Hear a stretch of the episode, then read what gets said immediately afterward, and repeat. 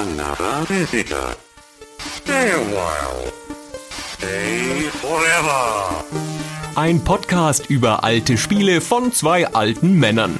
Stay Forever mit Gunnar Lott und Christian Schmidt.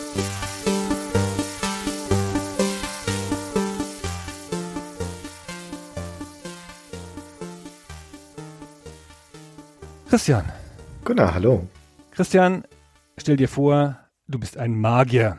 Mhm. Und ich bin auch ein Magier.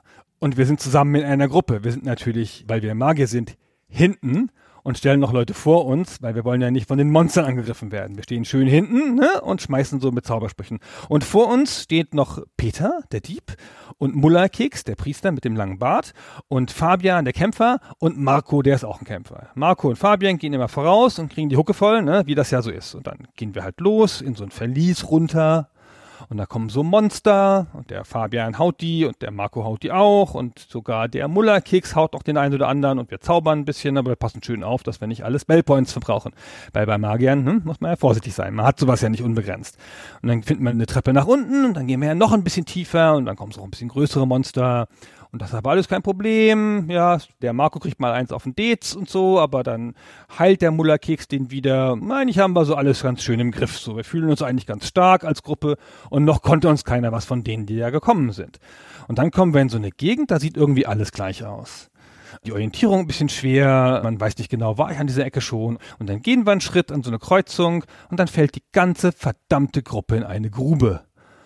Und der Mullerkeks, der bricht sich direkt den Hals. Oh, So, dann nimmt schön der Marco den Mullerkeks auf den Rücken, ne? weil die Leiche lassen wir ja nicht hier. Da kann man ja noch mal was mit anfangen mit so einer Leiche. Und dann gehen wir aber schon ein bisschen erschrocken ein paar Schritte zurück in die Richtung, wo wir hergekommen sind und dann noch mal links. Und dann fallen wir wieder in eine Grube. Die ganze Scheißgruppe fällt in eine Grube. Und diesmal mit der schwachen Konstitution, der Peter, der überlebt's nicht. ein bisschen doof. Jetzt haben wir da schon zwei Leichen, ja, muss der Ja. Fabian auch noch eine tragen. Jetzt sind wir ganz vorsichtig, ziehen unser Kartenwerk zu Rate und gehen ganz vorsichtig alle Schritte zurück, die wir gekommen sind, durch diesen Level nach oben, über die nächste Treppe, bis wir wieder fast vor dem Ausgang sind. Und genau als wir den Ausgang schon sehen können, aus dem Verlies, greift uns so eine Gruppe von kleinen Monstern an. Das sind öfter kleine Monster. Da in der Nähe des Eingangs, die lungern da immer so rum. Normalerweise macht's Patsch, ne? Und dann hat der Marco die weggehauen. Macht er auch jetzt, ist ja gar kein Problem. Die ist ja viel stärker als die Monster. Das kleine Problem ist, dass jetzt plötzlich, weil ja zwei Leute tot sind, du in die erste Reihe musst. Ach ja, ich? Warum ich? Du bist doch auch ein Magier. Weil du zufällig vor mir stehst und das ist eine Frage von Juniorigkeit. so, ja. Und du bist doch viel jünger und viel stabiler und dann musst du halt in die erste Reihe. Aber ich habe doch nicht so viele Lebenspunkte, Gunnar. Ich habe da nichts verloren in der ersten Reihe. Aber einer muss ja in die erste Reihe, damit die erste Reihe voll ist, weil die erste Reihe darf nicht unvollständig sein. Und Christian, ich sag nur, was passiert, ist ja klar, ne? Der Kobold haut dir einen über den Kopf. Oh nein. Und was ist? Ich habe Ärger mit der Leiche. Jetzt haben wir schon Reihe. Es tut mir leid. Marco, Fabian und ich kriechen mühsam aus dem Verlies und haben dann drei Leichen und dann tragen wir sie in den Tempel. Ich will dich natürlich wiederbeleben. Du bist ja mein Freund, Christian. So ist es ja nicht. Dankeschön. Ich kann auch was beitragen. Aber 1750 Goldstücke habe ich nicht. Wow. Das heißt, das ist es dir nicht wert, oder was? Ich habe alles Geld zusammengesucht, was wir hatten. Die Beute der letzten vier Ausflüge in das Verlies, 600 Goldstücke. Und jetzt will der Tempel von mir dreimal 1750 Goldstücke haben, um euch drei wiederzubeleben. Und da habe ich den Computer ausgemacht. Ja, das kann ich sehr, sehr gut nachvollziehen. Ich fühle deinen Schmerz. Christian, kannst du dir vorstellen, worüber ich gesprochen habe? Ich kann es mir lebhaft vorstellen. Ein so ähnliches Erlebnis hätte ich auch zu erzählen gehabt und bestimmt hat jeder, der schon mal dieses Spiel gespielt hat, aus dem dieses Erlebnis kommt, nämlich Wizardry, spezifisch das erste Wizardry, Proving Grounds of the Mad Overlord, das auch schon mal erlebt. Denn das kann einen ganz schön beuteln, dieses Spiel. Ja, das ist ein schwieriges Spiel, ein aufregendes Spiel, ein sehr mechanisches Spiel, aber man kann auf so viele unterschiedliche Arten kann man es versauen. Und ganz oft, wie das bei solchen Spielen mit so Emergent Gameplay üblich ist, ganz oft weiß man genau, was man falsch gemacht hat. Was war es in diesem Fall? Ich hätte besser aufpassen müssen, wo ich hingehe Mhm. und ich hätte mich nicht so lässig weiterwagen sollen in eine Gegend, die ich noch nicht kartografiert hatte. Und ich hätte dem Spiel nicht trauen sollen, weil das Spiel einfach an ein paar Stellen sehr schwer zu kartografieren ist. Ja, und du hättest auch nicht unbedingt deinen Priester in die erste Reihe stellen sollen. Das geht zwar schon, das empfiehlt das Handbuch so, aber es ist trotzdem nicht die beste Empfehlung, die es ausspricht. Der kann ruhig auch hinten sein. Ja, da gibt es unterschiedliche Szenarien für. Also es ist ein ungnädiges Spiel, da werden wir noch einiges dazu sagen. Es ist allerdings auch ein berühmtes Spiel. Das erste Wizardry, der erste Teil einer länger laufenden Serie, eine der großen frühen Rollenspielserien. Wir sind hier im Jahr 1981. Kurz vorher sind schon, also unter den großen drei der Heimcomputer-Rollenspiele sind die anderen beiden schon kurz vorher erschienen, beziehungsweise das Temple of Abshai. Das ist schon 1979 erschienen. Dann das erste Ultima im Jahr 1981 tatsächlich ein paar Monate vor Wizardry. Das folgt dann also auch noch 1981 und damit ist dieses erste Trio komplett. Und die Wizardry-Reihe, das müssen wir jetzt schon mal ein bisschen eingrenzen, die umspannt ja ziemlich genau 20 Jahre. 81 der erste Teil erschienen, 2001 der offiziell letzte, Wizardry 8. Wir sprechen jetzt nicht über die gesamte Serie, denn die zerfällt grob gesagt in drei Teile. Nämlich eine erste Ära sind Wizardry 1 bis 4. Dann kommt die Ära unter David Bradley, der die Serie übernimmt. Das sind die Teile fünf bis sieben. Es gibt nochmal eine größere Pause und dann übernimmt Brenda Romero und macht den achten Teil. Und dann war's das mit der Serie. Und wir sprechen jetzt hier über die Urspiele, also über den ersten Teil, seine beiden Add-ons. Das sind nämlich Teil zwei und drei und das wahnsinnig seltsame vierte Wizardry, über das wir dann auch noch das eine oder andere Wort verlieren. Die Urtrilogie plus das Anhängsel Teil 4. Ja. Also nur über den Beginn der Serie und vor allen Dingen über die aufregende Zeit Anfang der 80er, als die ganzen Sachen, die wir jetzt für selbstverständlich erachten in Rollenspielen, als die festgeklopft wurden als die noch nicht da waren und als die eingeführt worden sind. Und Wizardry ist eins der Spiele, das eine der heute noch gültigen Formeln etabliert. Also viele Sachen, die man heute wieder erkennt, die kommen halt aus Wizardry. Ja, und es wird auch höchste Zeit, dass wir bei Stefan mal wieder ein Rollenspiel besprechen und die Scharte wetzen wir jetzt aus. Genau, und dann gleich so ein altes. Und alle hatten gehofft auf ein anderes Ultima oder auf ein Might Magic oder sowas. Aber nee, es ist Wizardry. Wir haben ja bei Stay Forever schon mal gesprochen über The Bard's Tale. Und die Folge anzuhören ist auch eigentlich nochmal eine ganz gute Vorbereitung oder eine ganz gute Begleitung dazu. Denn The Bard's Tale ist ein paar Jahre später eine Reinkarnation von Wizardry. Er nimmt das Wizardry-Rezept und verfeinert es. Und viele von den Dingen, die wir damals gesagt haben über The Bard's Tale, die sind gültig auch für Wizardry, ganz einfach, weil sie daher stammen. Wizardry hat diese Formel auf die Heimcomputer übersetzt. Es hat sie auch nicht erfunden. Auch dazu werden wir dann später noch was bei der Entstehungsgeschichte sagen. Aber zumindest für die Heimcomputer ist das eine wichtige Initialzündung. Wizardry war bei mir eine große Lücke. Ich habe die nie gespielt, die Wizardry-Spiele. Keines davon? Nee, gar keins. Das, vielleicht habe ich das achte oder so nochmal oder das siebte irgendwann mal reingeschaut, wie man halt mal in so Spiele reinschaut, aber ich habe keine intensive Erinnerung dran und die frühen habe ich gar nicht gespielt. Das war ganz schön abgefahren, da ich ein ganz großer Bard's Tale-Fan war und die nun wirklich rauf und runter gespielt habe.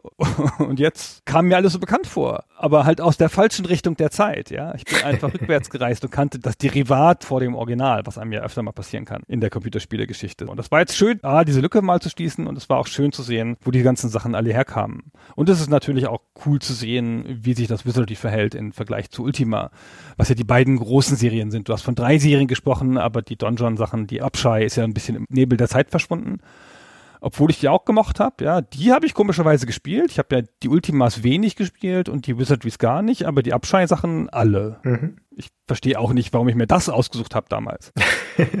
das ist, ist ja auch nochmal irgendwann eine Würdigung wert. Aber jetzt konzentrieren wir uns auf Wizardry. Das Bard's Tale ist ja bekannt geworden auf dem C64. Großes C64-Spiel haben wir ja auch damals drüber gesprochen. Das Wizardry dagegen stammt aus der Ära vorher, aus der Zeit, wo es den C64 noch gar nicht gab. Das ist ein Apple II-Spiel. Ist originär auch für den Apple II entwickelt. Genau wie Ultima auch, was auch auf dem Apple II rauskam. Also das war gerade im Amerika der damaligen Zeit eine der wichtigen Heimcomputer-Plattformen. Und darauf kam das Wizardry raus. Wie müssen wir uns denn dieses Spiel vorstellen, Gunnar? Was passiert da? Worum geht's da? Abstrakt oder ganz genau? Ganz genau. Ganz genau. Vielleicht einen abstrakten Satz vorab. Das ist das Spiel, das aus der Gesamterfahrung einer Rollenspielsitzung, also einer D&D-Sitzung, um es genau zu sagen, das da den Kampf rausnimmt und das Dungeon Crawl. Also nicht rausnimmt im Sinne von entfernt, sondern da heraushebt aus dieser Sitzung jetzt. Raushebt, genau. Also das nimmt sich im Spezifischen den Rollenspielkampf und arbeitet den zu einem kompletten Spiel aus. Erstmal klingt das ganz trivial, aber es ist insofern bemerkenswert, als dass es das Storytelling und das Explorative, das ja Ultima zum Beispiel noch deutlich hat, einfach weglässt, zugunsten einer viel, viel, viel ausgefeilteren Simulation dieses Dungeon Crawlens. Es bringt dazu eine Reihe von Innovationen ein, vor allen Dingen erstmal die Tatsache, dass du da eine Party steuerst. Du hast sechs Leute dabei und du siehst auch auf deinem Bildschirm, vielleicht muss man den mal exemplarisch beschreiben, siehst du diese Party, genau wie bei Bart's Tale, alle untereinander geschrieben mit ihren Rüstungswerten und ihren Namen. Und du hast ein Fenster, wo Monster erscheinen können, du hast ein Fenster mit Befehlen, die du ausführen kannst, und du hast ein kleines Fenster, in dem du die große Innovation siehst, nämlich den Dungeon aus der Ego-Perspektive. Also ist nicht spezifisch eine Innovation, weil es das ja schon in anderen Spielen gab, aber da siehst du im Wireframe-Grafik in ganz einfachem Pseudo-3D quasi, siehst du den Dungeon, wie du da durchgehst. Schritt für Schritt für Schritt. Ja, und wenn du sagst den Dungeon, dann meinst du die Wände, denn aus was anderes besteht er nicht. Naja, du kannst noch eine Decke sehen. wenn irgendwas an der Decke ist, kannst du es ja auch noch sehen. Wenn irgendwas an der Decke oder am Boden ist, dann erscheint da noch ein Fleck, genau. Und Türen sind in den Wänden zu sehen, wenn da welche drin sind. Und da muss es dann auch reichen. Mehr ist da nicht zu sehen. Genau, das sind Linien, aber ganz, ganz, ganz simpel. Also wirklich wie so ein Wireframe, aber auch nur so eine Wand ist eine Linie. Aber man kann sich darin erstaunlich gut orientieren. Also das funktioniert auch heute noch so, wo man ganz andere Sachen gewohnt ist. Und es funktioniert ja auch grundsätzlich so. Es stellt eine Immersion her in diesem Dungeon. Du bewegst dich da drin. Heutzutage ist es ein bisschen schwierig, sich das vorzustellen, weil man ja so gewohnt ist, dass man so ausgefeilte Simulationen sieht. Aber damals muss das schon ganz schön enorm gewesen sein. Ja, das kann ich mir schon vorstellen. Hast du auch damals zu Schulzeiten dir das Karo-Papier genommen und dann angefangen, da so Labyrinthe drauf zu zeichnen, indem du halt einfach Striche drauf malst und versuchst Wände einzuzeichnen und sowas und dann zu so einer 2D-Labyrinthkarte kommst? Man muss sich das ungefähr so vorstellen, dass man sowas zeichnet auf einem 20 x 20 Raster, also mit diesen Karo-Blöcken und dann da in die Ego-Perspektive reinversetzt wird und dann da durchlaufen kann in krudester Blockgrafik. Also man kann sich das nicht simpel genug vorstellen, weil das sind ja auch unausgefüllte Polygone. Da scheint ja einfach der schwarze Hintergrund durch. Es ist nicht nichts zu entdecken in diesem Dungeon, schon gar keine Gegner, denn die ploppen einfach als separater Kampfbildschirm auf. Das ist ein bisschen wie bei den späteren japanischen Spielen, so bei den Final Fantasies, wo du über die Weltkarte läufst und bumm, auf einmal ist ein Kampf da. So ist das in Wizardry also auch. Das gibt bestimmte Felder, auf die du treten kannst, die Kämpfe auslösen oder es kann dir auch rein zufällig im Dungeon passieren. Aber es ist auf jeden Fall nicht zu sehen. Das einzige, was du da machst an diesem kleinen Guckloch in die Spielwelt, ist die Navigation durch diesen dreidimensionalen Raum. Sonst aber nichts. Ist alles nichts. Alles, was nicht Navigation ist, sind Extra-Bildschirme. Auch wenn du einen Monster besiegst, dann hinterlassen die manchmal eine Truhe, die dein Dieb dann öffnen kann. Dann kommt so ein eigenes Truhenmenü und das wird komplett neu geladen. Das ist ein eigener Screen. Also diese Welt hat keine optische Durchgängigkeit oder Persistenz. Das ist wirklich nur der Versuch, dass du dich darin orientieren kannst, weil dieses Kartenzeichen, was du beschrieben hast, ist eines der ganz wesentlichen Spielelemente, obwohl es ja lustigerweise nicht im Spiel stattfindet. Nun heißt das Spiel ja Wizardry, also Zauberei, und es hat den Untertitel Proving Grounds of the Mad Overlord, was schon gar nicht so einfach zu übersetzen ist. Wie würde man denn sagen? Das Prüfungsareal des verrückten Herrschers oder sowas. Du hast es ganz richtig gesagt, genau die richtige Übersetzung. Das Prüfungsareal. so sperrig, wie das im Deutschen klingt, ist es im Englischen auch. Wenn man sich das als Spieler vorstellt, wie man da in den Computerladen seiner Wahl im Jahr 1981 gegangen ist, sich diese Pappschachtel aushändigen lässt sie in die Hand nimmt, sich diesen Titel durchliest, die Rückseite anguckt, dann mag man sich die Frage stellen, wer ist denn dieser verrückte Herrscher? Was ist denn das für ein Prüfungsgelände und worum geht's da eigentlich? Diese Frage wird einem nicht beantwortet, nicht von der Packungsrückseite, aber auch nicht von dem Handbuch und dieser Packung liegt ein sehr ausführliches Handbuch bei.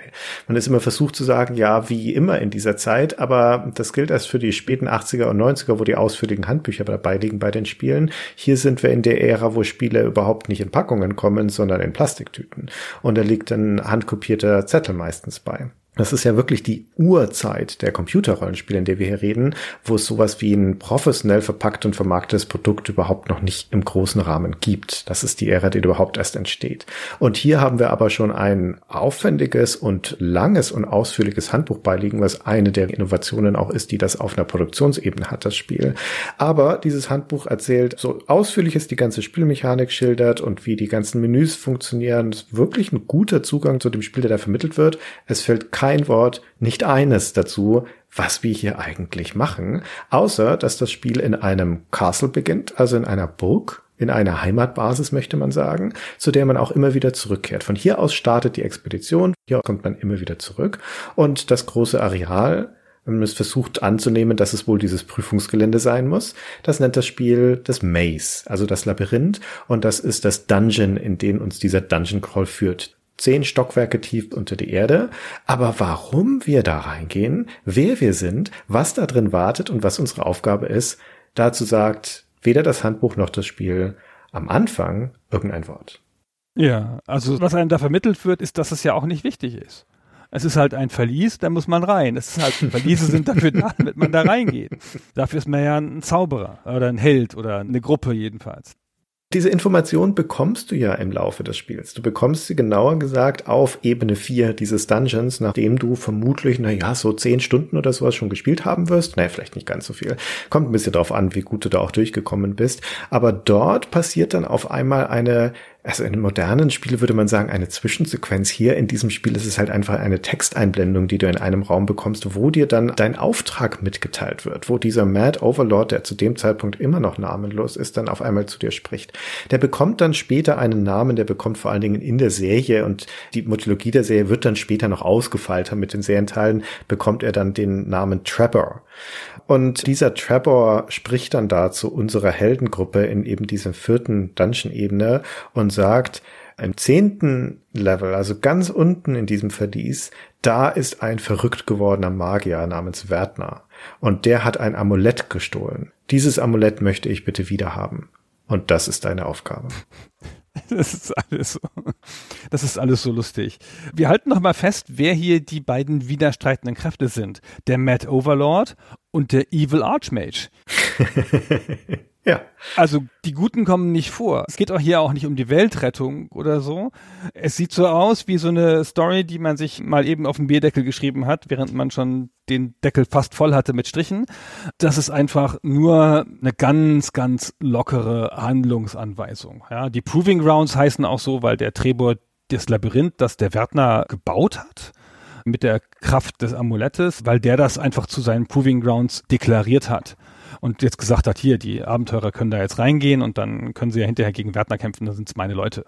Ja, das ist tatsächlich so eine Art Ausbildungsprobe. Ne? Die Abenteurer müssen das durchlaufen oder sollen das durchlaufen, um sich auch zu beweisen, ob sie geeignet sind für, was weiß ich, die private Garde des Overlords. Das wird ja alles nicht erklärt. Also das ist eine dürftige Story, wie du schon sagtest. Aber immerhin, es gibt eine Story und auch da wollen wir nochmal festhalten, dass das eine Ära ist, insbesondere dem relativ jungen Genre des Rollenspiels, wo das nicht unbedingt selbstverständlich ist, dass sich überhaupt die Mühe gemacht wird, irgendeine Art von Erzählung damit einfließen zu lassen. Denn diese Spiele waren ja in allererster Linie Systeme, spielmechanische Systeme und das gilt auch volle Kanne für Wizardry. Das ist von vorne bis hinten ein reines Spielsystem. Hier ist Mechanik angewendet, aber zumindest haben sie sich schon ein bisschen Tapete angeklebt. Da hängen ein paar Fetzen Story, ein bisschen Plot, ansatzweise ein, zwei Dinge, die man mit Rätsel annäherungsweise beschreiben könnte und dafür muss man schon dankbar sein. Also aus moderner Perspektive ist das natürlich erbärmlich, aber wir sind ja hier in einer Zeit des Werdens. Ja, genau. Und das fehlt dem Spiel ja auch nicht. Also man geht da nicht durch und denkt, boah, wenn es hier noch mehr Story wäre, dann wäre es aber cool. Sondern die Mechanik ist so pur, so klar, auch in vieler Hinsicht einigermaßen transparent, obwohl man jetzt nicht alle Werte kennt, die das Spiel im Hintergrund berechnet, dass man damit, finde ich, sehr ausreichend beschäftigt ist. Ja, Wo wir bei der Mechanik sind, du hast vorhin gesagt, es nimmt sich im Wesentlichen den Kampf aus der Pen-and-Paper-Vorlage aus Dungeons and Dragons und lässt den ganzen atmosphärischen Fluff und das Erkunden und sowas weg. Da gehe ich nicht hundertprozentig mit. Also ja, es ist natürlich der Kampf und das damit verbundene Charaktermanagement, Aufsteigen, Inventar und so weiter ist mit Sicherheit der zentrale Baustein des Spiels. Aber natürlich hat es schon einen Erkundungsaspekt. Es ist jetzt keine Welterkundung in dem Sinne wie bei einem Ultima, sondern es ist eine eine Geländeerkundung. Es ist die Erkundung dieses Verlieses. Und weil man da mit mappen muss, bei diesen Dungeon Crawls, wie dann später auch bei Bard's Tale und Derivaten, ist ja das Mitzeichnen einer Karte, während man durch den Dungeon läuft, ein ganz wesentlicher Teil der Spielaufgabe. Das haben wir bei Bard's Tale sehr ausführlich beschrieben und das gilt bei Wizardry genauso. Und wenn du das nicht machst, wenn du dir nicht mitzeichnest, wie dieses Dungeon funktioniert, wirst du einen Punkt erreichen relativ schnell im Spiel, wo du auch nicht mehr weiterkommst. Ja, also ohne das geht es überhaupt nicht. Das heißt, dieser Teil der Erkundung Erkundung und der Kartografierung von deiner Umgebung ist ganz wesentlicher Teil der Spielerfahrung. Das ist richtig. Also das ist natürlich eine Art von Erkundung, aber ich finde, die Erkundung bei einem Ultima ist auf einem anderen Level weil die Ultima-Erkundung, die gibt dir auch einfach noch mehr Wissen, also im kleinen Sinne, ja. Bei Ultima hast du durch den Namen der Städte, durch den Namen der Charaktere, denen du begegnest, durch das Layout der Landschaft einfach ein größeres Gefühl von Welt und von so einer Art Welterzählung. Ein bisschen großer Begriff jetzt für ein frühes Ultima. Nee, das stimmt schon. Und du hast doch recht. Also Ultima gibt dir wenigstens einen Ort oder irgendeine Art von Verortung, an der du dich festhalten kannst. Das ganze Areal, diese ganze Gegend von Wizardry schwebt im luftleeren Raum. Das hat auch damit zu tun, dass dein Ausgangspunkt, das Castle, das ja aus mehreren Orten besteht, nur in reinen Textmenüs dargestellt wird. Da gibt's keine Visualisierung. Null. Das Einzige, was dir tatsächlich bildlich gezeigt wird, sind dann die kruden Wände des Labyrinths, durch das du dich dann bewegst, das Verlies. Aber das Castle hat keinen Namen, das Land hat keinen Namen, das Dungeon hat keinen Namen. Hier gibt es nichts, an dem du dich festhalten könntest. Nichts, was dir irgendwie helfen würde, da eine Nadel reinzustechen und zu sagen, hier bin ich auf der Landkarte. Das ist deiner Fantasie überlassen, was das sein könnte und wo wir hier eigentlich sind. Genau, und das will ja auch nicht im Weg stehen damit, glaube ich. Also ich weiß jetzt nicht, ob das eine bewusste Entscheidung ist oder ob sie, wenn sie mehr Zeit oder Speicherplatz gehabt hätten, sich da noch mehr drumherum ausgedacht hätten. Aber ich habe das schon ganz bewusst gesagt, dass das halt diesen spezifischen Teil einer Rollenspielerfahrung einfach mitnimmt. Wie damals D&D gespielt wurde, ist das D&D. Das Aufstellen der eigenen Figuren und das Würfeln. Und das nimmt es hier sehr versiert und auf eine Art auch sehr clever, nimmt es das als seinen Hauptteil, addiert diese Metapher des Dungeon Crawls dazu, die ja dazu super passt, die ja dazu viel besser passt als das Durchqueren einer Oberwelt und lässt dich dann da rein und lässt dich dann diese mechanische Erfahrung bestehen. Und darin liegt ja ein bisschen Fluch und Segen oder zumindest aber auch der Reiz des Spiels. Was den Schwerpunkt angeht der Spielerfahrung, was will das Spiel eigentlich? Da würde ich, ich schiebe mein Urteil nochmal auf. Das Kämpfen ist es nicht, wenn du mich fragst, auch wenn es das natürlich ist, womit man sehr viel Zeit verbringt in dem Spiel. Aber ich glaube, darum geht's dem Spiel im Kern gar nicht.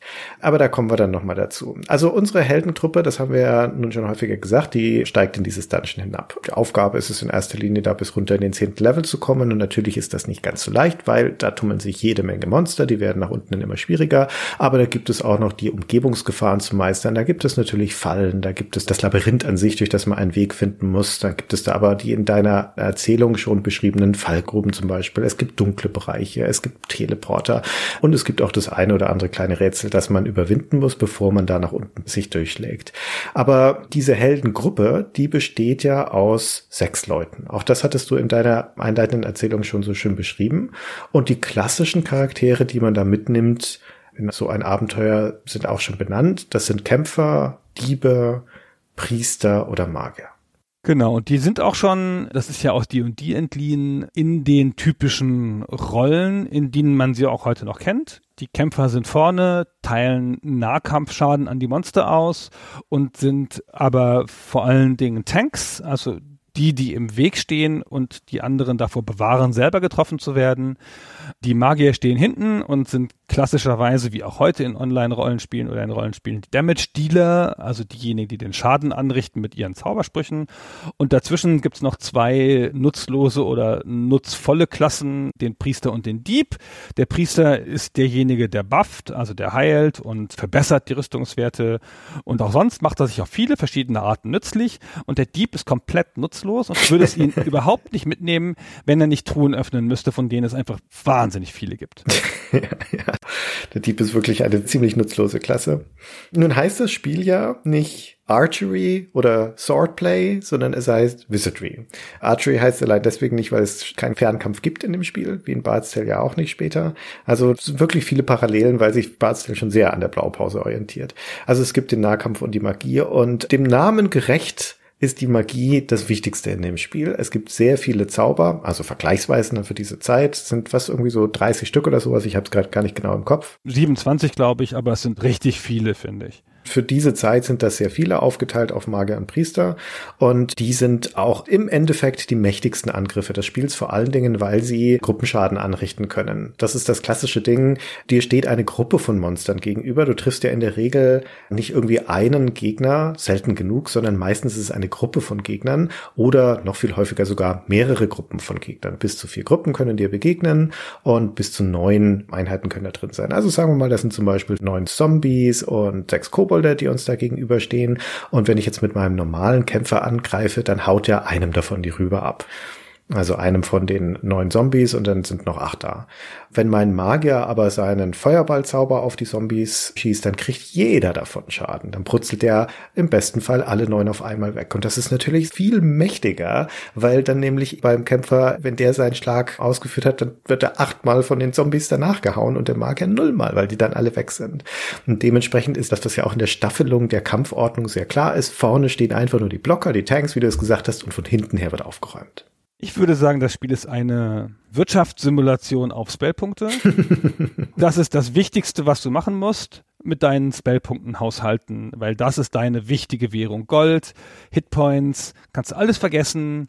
Deine Zauberpunkte sind das, woran du entscheidest, wie viel Ressourcen du noch hast, wie weit du noch gehen kannst in diesem Dungeon oder ob du hier aufgeben musst oder abbrechen musst deine Mission. Wobei Zauberpunkte hier nicht im Sinne von Mana zu verstehen ist, sondern im Sinne von D&D-artigen. Auch nicht ganz genau. Ja, nicht ganz genau, ja. Wie würde man das beschreiben? Wie oft du Zauber einer bestimmten Stufe sprechen kannst, bevor du dich wieder ausruhen musst? Also ich finde, es ist ein super System und auch total elegant. Wir erinnern uns an das bescheuerte Memorisieren aus der D&D-Welt und dann gibt's ja diese Mana-Systeme, die immer damit enden, dass du gerade irgendwie die Mana-Punkte nicht ganz aufbrauchen kannst, weil der Zauber, den du jetzt machen müsstest, halt acht braucht und du hast nur noch sieben.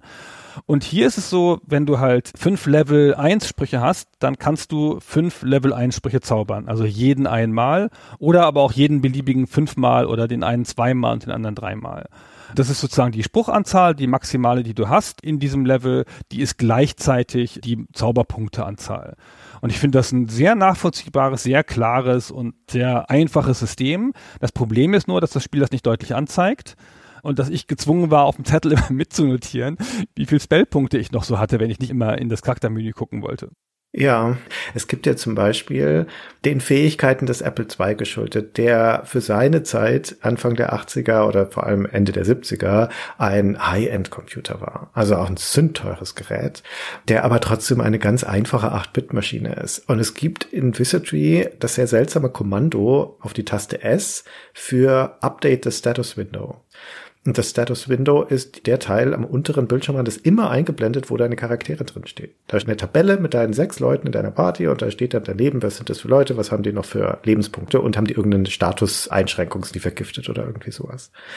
Und diese Taste S ist dafür da, um das zu aktualisieren. Und warum ist das wichtig? Ich habe das auf die harte Tour gelernt, wie vermutlich viele Spieler, weil ich in den Dungeon runtergeklettert bin mit meiner Gruppe. Und am Anfang machst du ja nur so ein paar kurze Abstecher. Du bekämpfst deine erste Monstergruppe, dann gehst du wieder nach oben, heilst wieder wieder. Deine Starterparty kann ja nix. Die muss wirklich aufpassen, dass sie nicht gleich umgehauen wird.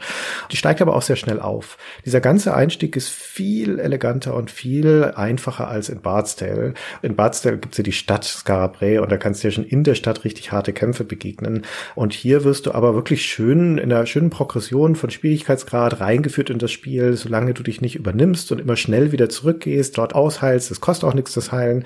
Also solange du es deinen Priester machen lässt, sagen wir so. Ich wollte gerade sagen, es kostet ja volle Kanne was das Heilen. Es kostet volle Kanne was, das stimmt, aber du kannst deinen Priester jederzeit kostenlos ausruhen lassen, dann kann er wieder zaubern und dann kann er deine Party hochheilen. Also das geht schon einigermaßen und man kommt da ganz gut voran. Man steigt relativ schnell auf, erkundet dieses erste Level, findet dann die Treppe ins zweite Level runter und dort kommen das erste Mal dann Gegner, die statusverändernde Effekte haben. Also zum Beispiel die ersten Gegner, die dich vergiften können. Dann bin ich so einem über den Weg gelaufen, dann war mein Dieb vergiftet nach dem Kampf. Dann dachte ich, oh, oh, oh, meine Leute haben auch gar nicht so viele Lebenspunkte. Deine Level 1 Charaktere starten mit ja, einer einstelligen Lebenspunktzahl. Wenn es wirklich gut läuft, dann haben die schon elf oder zwölf Lebenspunkte. Da ist also wirklich nicht so viel.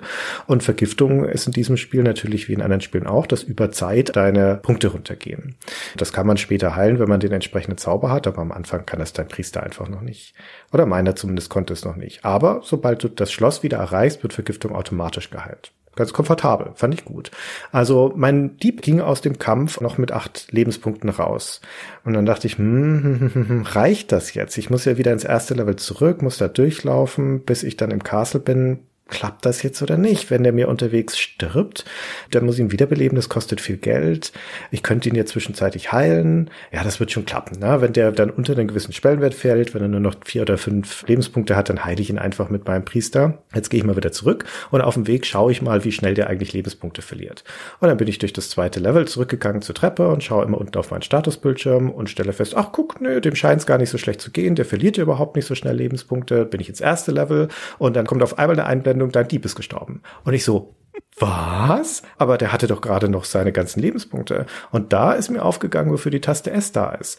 Denn nur wenn du die drückst, dann wird auch tatsächlich unten diese Tabelle aktualisiert. Und dann siehst du, wie viele Lebenspunkte deine Leute jetzt noch haben. Ich hätte also ständig auf die Taste S hämmern müssen unterwegs, um zu sehen, dass dem rapide die Lebensenergie schwindet und dass er dann auch unterwegs verreckt ist. Oder in Kampf geraten, wo es automatisch aktualisiert worden wäre. Genau, da wird's automatisch aktualisiert, genau. Aber das ist eine ganz schräge Konvention, ja, das kann man sich überhaupt nicht mehr vorstellen. Aber ein Spieler aus jener Ära konnte nicht, konnte oder wollte nicht die Rechenleistung oder den Speicherzugriff aufbringen, um das mit jedem Schritt im Dungeon automatisch zu aktualisieren, sondern das hat es nur auf ausdrücklichen Befehl des Spielers getan das ganze Drama deiner Erzählung, genau wie das Drama meiner Eingangserzählung, wird erst deutlich, wenn wir nochmal genau sagen, wie das Speichersystem funktioniert.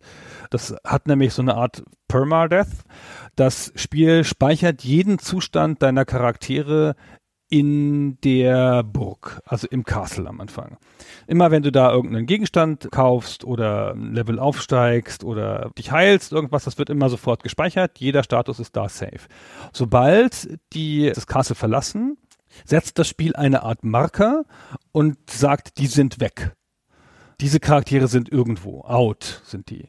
Und erst, wenn du mit den Charakteren wieder in das Castle zurückgehst, dann werden die sozusagen wieder reaktiviert und in dem neuen Stand gespeichert. Das heißt, wenn dein Charakter unterwegs tot ist, dann bringst du den Tod mit nach Hause und dann wird der tote Zustand abgespeichert. Das heißt, es gibt eine harte Konsequenz. Deine Charaktere, die unterwegs sterben, sind tot und du musst sie entweder für viel Geld reaktivieren im Tempel, was ich anfangs erzählt habe, was die meisten Mittel von Anfangsgruppen übersteigt, oder später kriegst du auch einen Zauberspruch dafür. Aber das macht das alles sehr ernst. Jede Aktion, die du machst, ist sehr ernst. Das ist sogar ein überraschend wichtiger Teil des Spiels. Ich muss aber noch mal schnell vorwegschicken, damit man das, glaube ich, noch besser einordnen kann, wie das Spiel funktioniert. Denn das kam damals auf dem Apple II auf zwei 5,25 Zoll Disketten. Und eine von diesen Disketten war das eigentliche Programm. In diesem Fall das Schloss und dieses Labyrinth, das dann da in den Speicher geladen wird. Und dann musstest du aber eine sogenannte Szenario-Diskette haben und einlegen. Das ist ein bisschen irreführend, denn auf dieser Szenario-Diskette sind eigentlich deine ganzen Helden drauf. Das ist eigentlich eine Heldendiskette. Da können bis zu 20 von deinen Charakteren drauf gespeichert werden. Denn du kannst ja, natürlich hat das Spiel eine Charakter Regenerierung steht sich von selbst und du kannst aber auch beliebig viele davon anlegen. Es ist nicht so, dass du da, wie wir das heute in einem Rollenspiel haben, am Anfang deine Heldentruppe bauen würdest und dann führst du diese Heldentruppe stringent durch das Abenteuer und das ist ein Speicherstand, sondern hier ist es so, dass du mit jedem Spielstand deine Heldendiskette einlegst und dann fragt das Spiel dich, wen möchtest du denn mitnehmen? Und dann klickst du dir wieder deine Party zusammen aus den Helden, die du mitnehmen möchtest. Und das müssen nicht unbedingt die sein, mit denen du ja schon mal in Dungeon unten warst. Das können beliebige Leute sein, die du dir angelegt hast in beliebigen Zuständen. Du kannst da Level 1 Leute kombinieren mit Level 13 oder Level 20 Leuten. Es gibt keinen Speicherstand in der Hinsicht, denn das eigentliche Szenario, also das Labyrinth, das Castle und so weiter, sind völlig unveränderlich. Die liegen fest im Speicher, die werden niemals verändert. Das Spiel speichert da nicht irgendeinen Fortschritt oder sonst irgendwas. Das ist einfach fix. Das einzige, was sich verändert, ist deine Party und das Inventar des Shops, so wie das bei Bart's auch so ist. Das heißt, der Fortschritt hängt einfach davon ab, was auf dieser Scenario Disk gespeichert ist, was bei deinen Charakteren gespeichert ist. Deren Inventar, deren Werte, deren Zustand. Das ist das Einzige, was das Spiel verändert und das ist das Einzige, womit du Fortschritt machst. Genau, das ist ein bisschen so wie Darkest Dungeon heutzutage. Es speichert nicht direkt einen Weltstatus, sondern halt nur den Charakterstatus, wie du es gesagt hast. Und das ist tatsächlich eine Speicherrestriktion gewesen. Das hatten sie nicht spezifisch vor, aber weil sie nicht noch das Save-Modul laden konnten, wenn man unten im Dungeon ist, weil das den Speicher überschritten hätte. Deswegen haben sie das so gelöst, dass man nur im Castle speichern kann. Und es hat ja die Spielerfahrung verändert. Dadurch ist es halt dieses unbarmherzige, harte Spiel geworden, das dich zu einer ganz, ganz, ganz vorsichtigen und planenden und sorgfältigen Spielweise anregt, weil du eigentlich immer auf so Expeditionen gehst und dann immer entscheiden musst, wann breche ich diese Expedition ab und kehre zurück, um mich wieder zu heilen, aufzuladen und zu speichern vor allen Dingen. Weil es kann dir ja passieren, so wie es mir in dieser Eingangsgeschichte ist, ist es mir ja genauso passiert. Ich war gerade auf einem guten Trip, war das erste Mal in Level 3 und dann gehen drei von meinen Leuten über den Jordan und ich kann die nicht neu kaufen. Das heißt, ich musste dann, als ich dann das nächste Mal in den Dungeon gehen wollte, musste ich mit drei Level 1 Charakteren anfangen, so ein bisschen so wie bei XCOM, wenn du halt den Superkämpfer verloren hast. Und dann musste ich mit denen erstmal wieder im Level 1 rumlaufen, um die ein bisschen hoch zu leveln. Und dann hast du so eine asymmetrische Gruppe, bis du dein Spiel darauf anpasst. Ich habe dann wirklich angefangen, einfach zwei Gruppen hoch zu leveln und die Leute immer so ein bisschen miteinander zu verschränken und für beide Gruppen ein bisschen zu grinden, damit ich eine Notfallgruppe habe oder so B-Charaktere noch habe. Es ist ja zum Glück so, dass es so ein bisschen inhärentes Balancing bei dem Spiel, dass sobald du ein, zwei high-leveligere Charaktere hast, können die gerade in den oberen Levels, also in den oberen Dungeon-Levels, auch alleine die Gegnergruppen auslöschen. Also ein starker Magier allein brennt ja durch massenhaft Gegnergruppen durch, selbst wenn er mit fünf Level 1 Charakteren unterwegs ist. Und weil es dann aber so viele Erfahrungspunkte gibt, zieht er die ja im Nu mit hoch. Erst in den höheren Leveln wird's dann natürlich grindiger. Aber ja, weil das halt keinen Fortschritt in dem Sinne im Spiel an sich gibt, also im Dungeon an sich gibt, gibt's ja sogar diesen Kniff. Das Spiel hat Aufzüge, also ein sehr spielerfreundliches Element, weil du damit relativ schnell dann einzelne Level ansteuern kannst. Im vierten Level gibt's dann den zweiten Aufzug, der führt in die tieferen Level, bis Level 9 runter. Und diesen Aufzug kannst du nur benutzen, wenn du einen bestimmten Gegenstand vorher bekommen hast. Das heißt, hier gibt es eine Art Schlüsselsituation, wo ein bestimmter bestimmter Teil des Spiels tatsächlich nur zugänglich ist, wenn du vorher etwas schon getan hast, vorher ein Rätsel gelöst hast. Und es wird aber nicht im Dungeon an sich festgehalten, sondern über einen Gegenstand gelöst, den deine Party dabei hat. Das, was gespeichert wird, ist ja deine Party und das Spiel überprüft dann nur, ist da ein Held in dieser Party, der diesen Gegenstand dabei hat, ja oder nein. Und dann kannst du den Aufzug benutzen. Das ist ganz schön clever, weil das eine Art von Gating-System ist, also den Zugang zu einem Teil des Spiels zu versperren, bevor du nicht was anderes gemacht hast, ohne dass es den Spielzustand safen kann. Das heißt, das macht das über ein Item mit den Nachteilen, die das auch hat, weil du kannst beim nächsten Mal, dass du runtergehst, kannst du wieder in den Raum gehen, kannst dir wieder dieses Item holen, das Blue Ribbon, und kannst damit nach oben gehen, es einem Level 1 Charakter geben und den in die Ecke stellen und dann hast du davon nochmal eins. Ja, also das kannst du dir unbegrenzt oft holen. Das ist die Kehrseite der Medaille dieses Systems, dass du, wenn du das über einen Gegenstand löst. Ist aber in sich ein ganz schlüssiges System. Aber ich finde, man kann das nicht genug würdigen, wie vorsichtig man spielt und wie sehr man mit den Charakteren haushalten muss und wie sehr man vor allen Dingen mit den Spellpunkten haushalten muss. Weil ich finde, am Anfang, man guckt halt die ganze Zeit auf die Hitpoints, weil das Spiel ja auch im Status-Screen anzeigt. Und die Hitpoints, die kannst du ja jederzeit wieder aufstocken, ja, indem du halt zauberst, indem der Priester die heilt, so. Aber wenn der Priester keine Zauberpunkte für Heilzauber mehr hat, dann musst du halt nach Hause gehen. Was das Wizardry zu einem wichtigen und einflussreichen Spiel gemacht hat, sind ein paar unterschiedliche Dinge. Aber es ist natürlich schon die Ausgefeiltheit seiner Spielmechanik im Angesicht der Zeit, in der es entstanden ist. Denn wir haben vorhin das Temple of Abshide schon erwähnt. Wenn du das als Maßstab dagegen legst für ein super erfolgreiches Rollenspiel jener Heimcomputer-Ära, was zwei Jahre da schon auf dem Markt war, dann ist Wizardry im Vergleich dazu ein Epos. Also spielmechanisch das wesentlich umfangreichere, viel ausgefeiltere und inhaltsreichere Spiel. Und aus heutiger Perspektive ist es natürlich auch wieder sehr dürr, weil wir jetzt schon umfangreiche Rollenspiele gewohnt sind, aber die stehen ja alle auf den Schultern von Riesen. Und eine dieser Riesen ist Wizardry. Das hat also bei der relativ kruden, limitierten Erkundungstechnik, die wir gerade schon beschrieben haben, mit diesen seltsamen Einschränkungen beim Speichersystem und so weiter, hat es doch relativ viele Komplexitäten und Eigenheiten in der eigentlichen Spielmechanik. Zum Beispiel, wir haben jetzt vorhin vier Charakter Charakterklassen aufgezählt, aber das sind ja nicht alle. Es gibt noch vier weitere. Das, was man heutzutage als Prestigeklassen oder Eliteklassen kennt. Also Klassen, in die du erstmal hineinwachsen musst. Was dazu führt, dass es ein System gibt, das der ganzen Wizardry-Serie später sehr eigen geworden ist, was so ein definierendes Element geworden ist nach hinten raus, nämlich, dass du die Klasse deines Charakters ändern kannst sofern der Charakter die Voraussetzungen dafür erfüllt auf Basis seiner Attribute, seiner Statuswerte.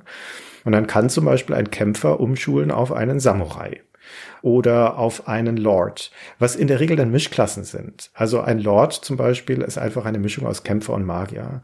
Oder ein Bishop ist eine Mischung aus Kämpfer und Priester. Oder Ninja, das in die vierte Klasse wäre, ist eine Mischung aus Kämpfer und Dieb.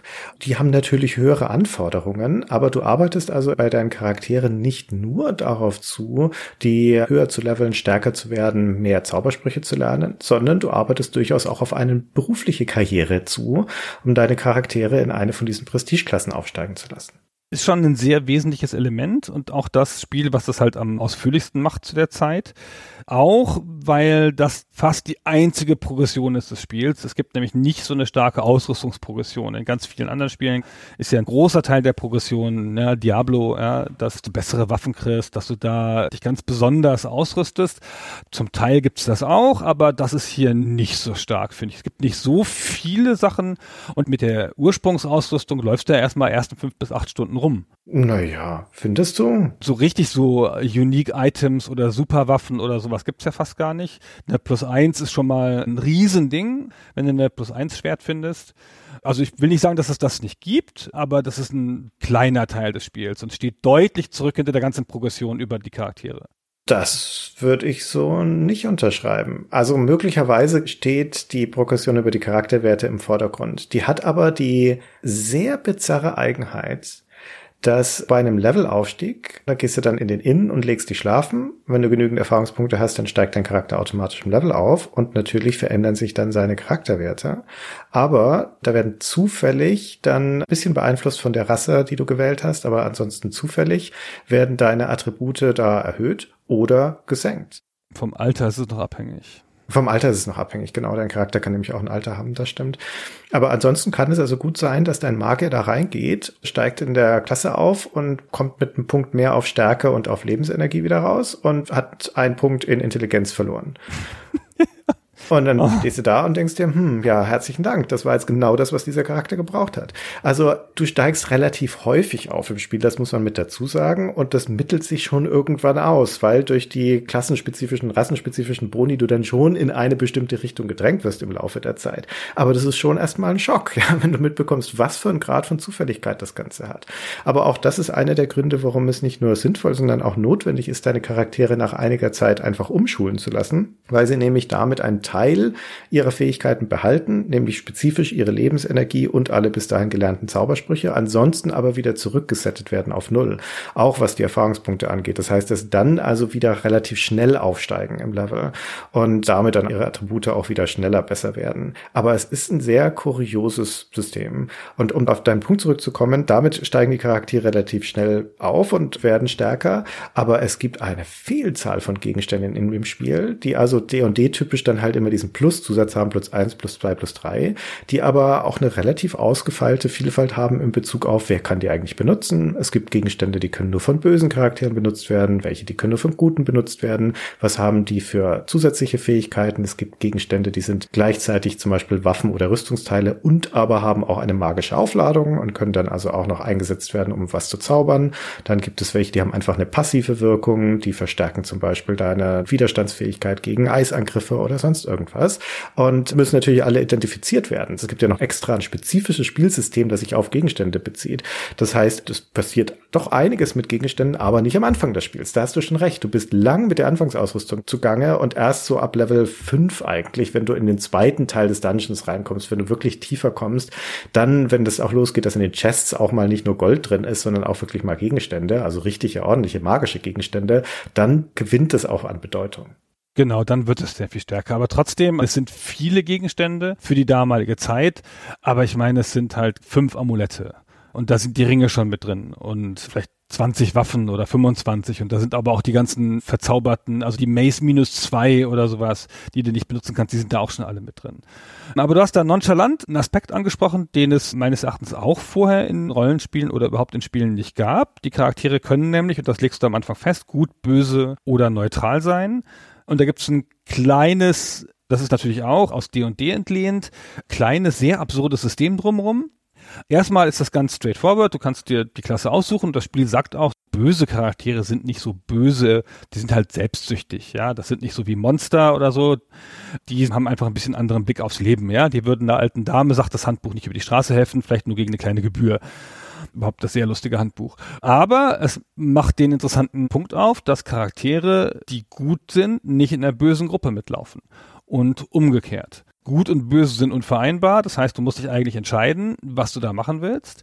Ob du eine rein gute oder gut neutrale Gruppe machen willst oder eine böse neutrale, sonst geht das nicht.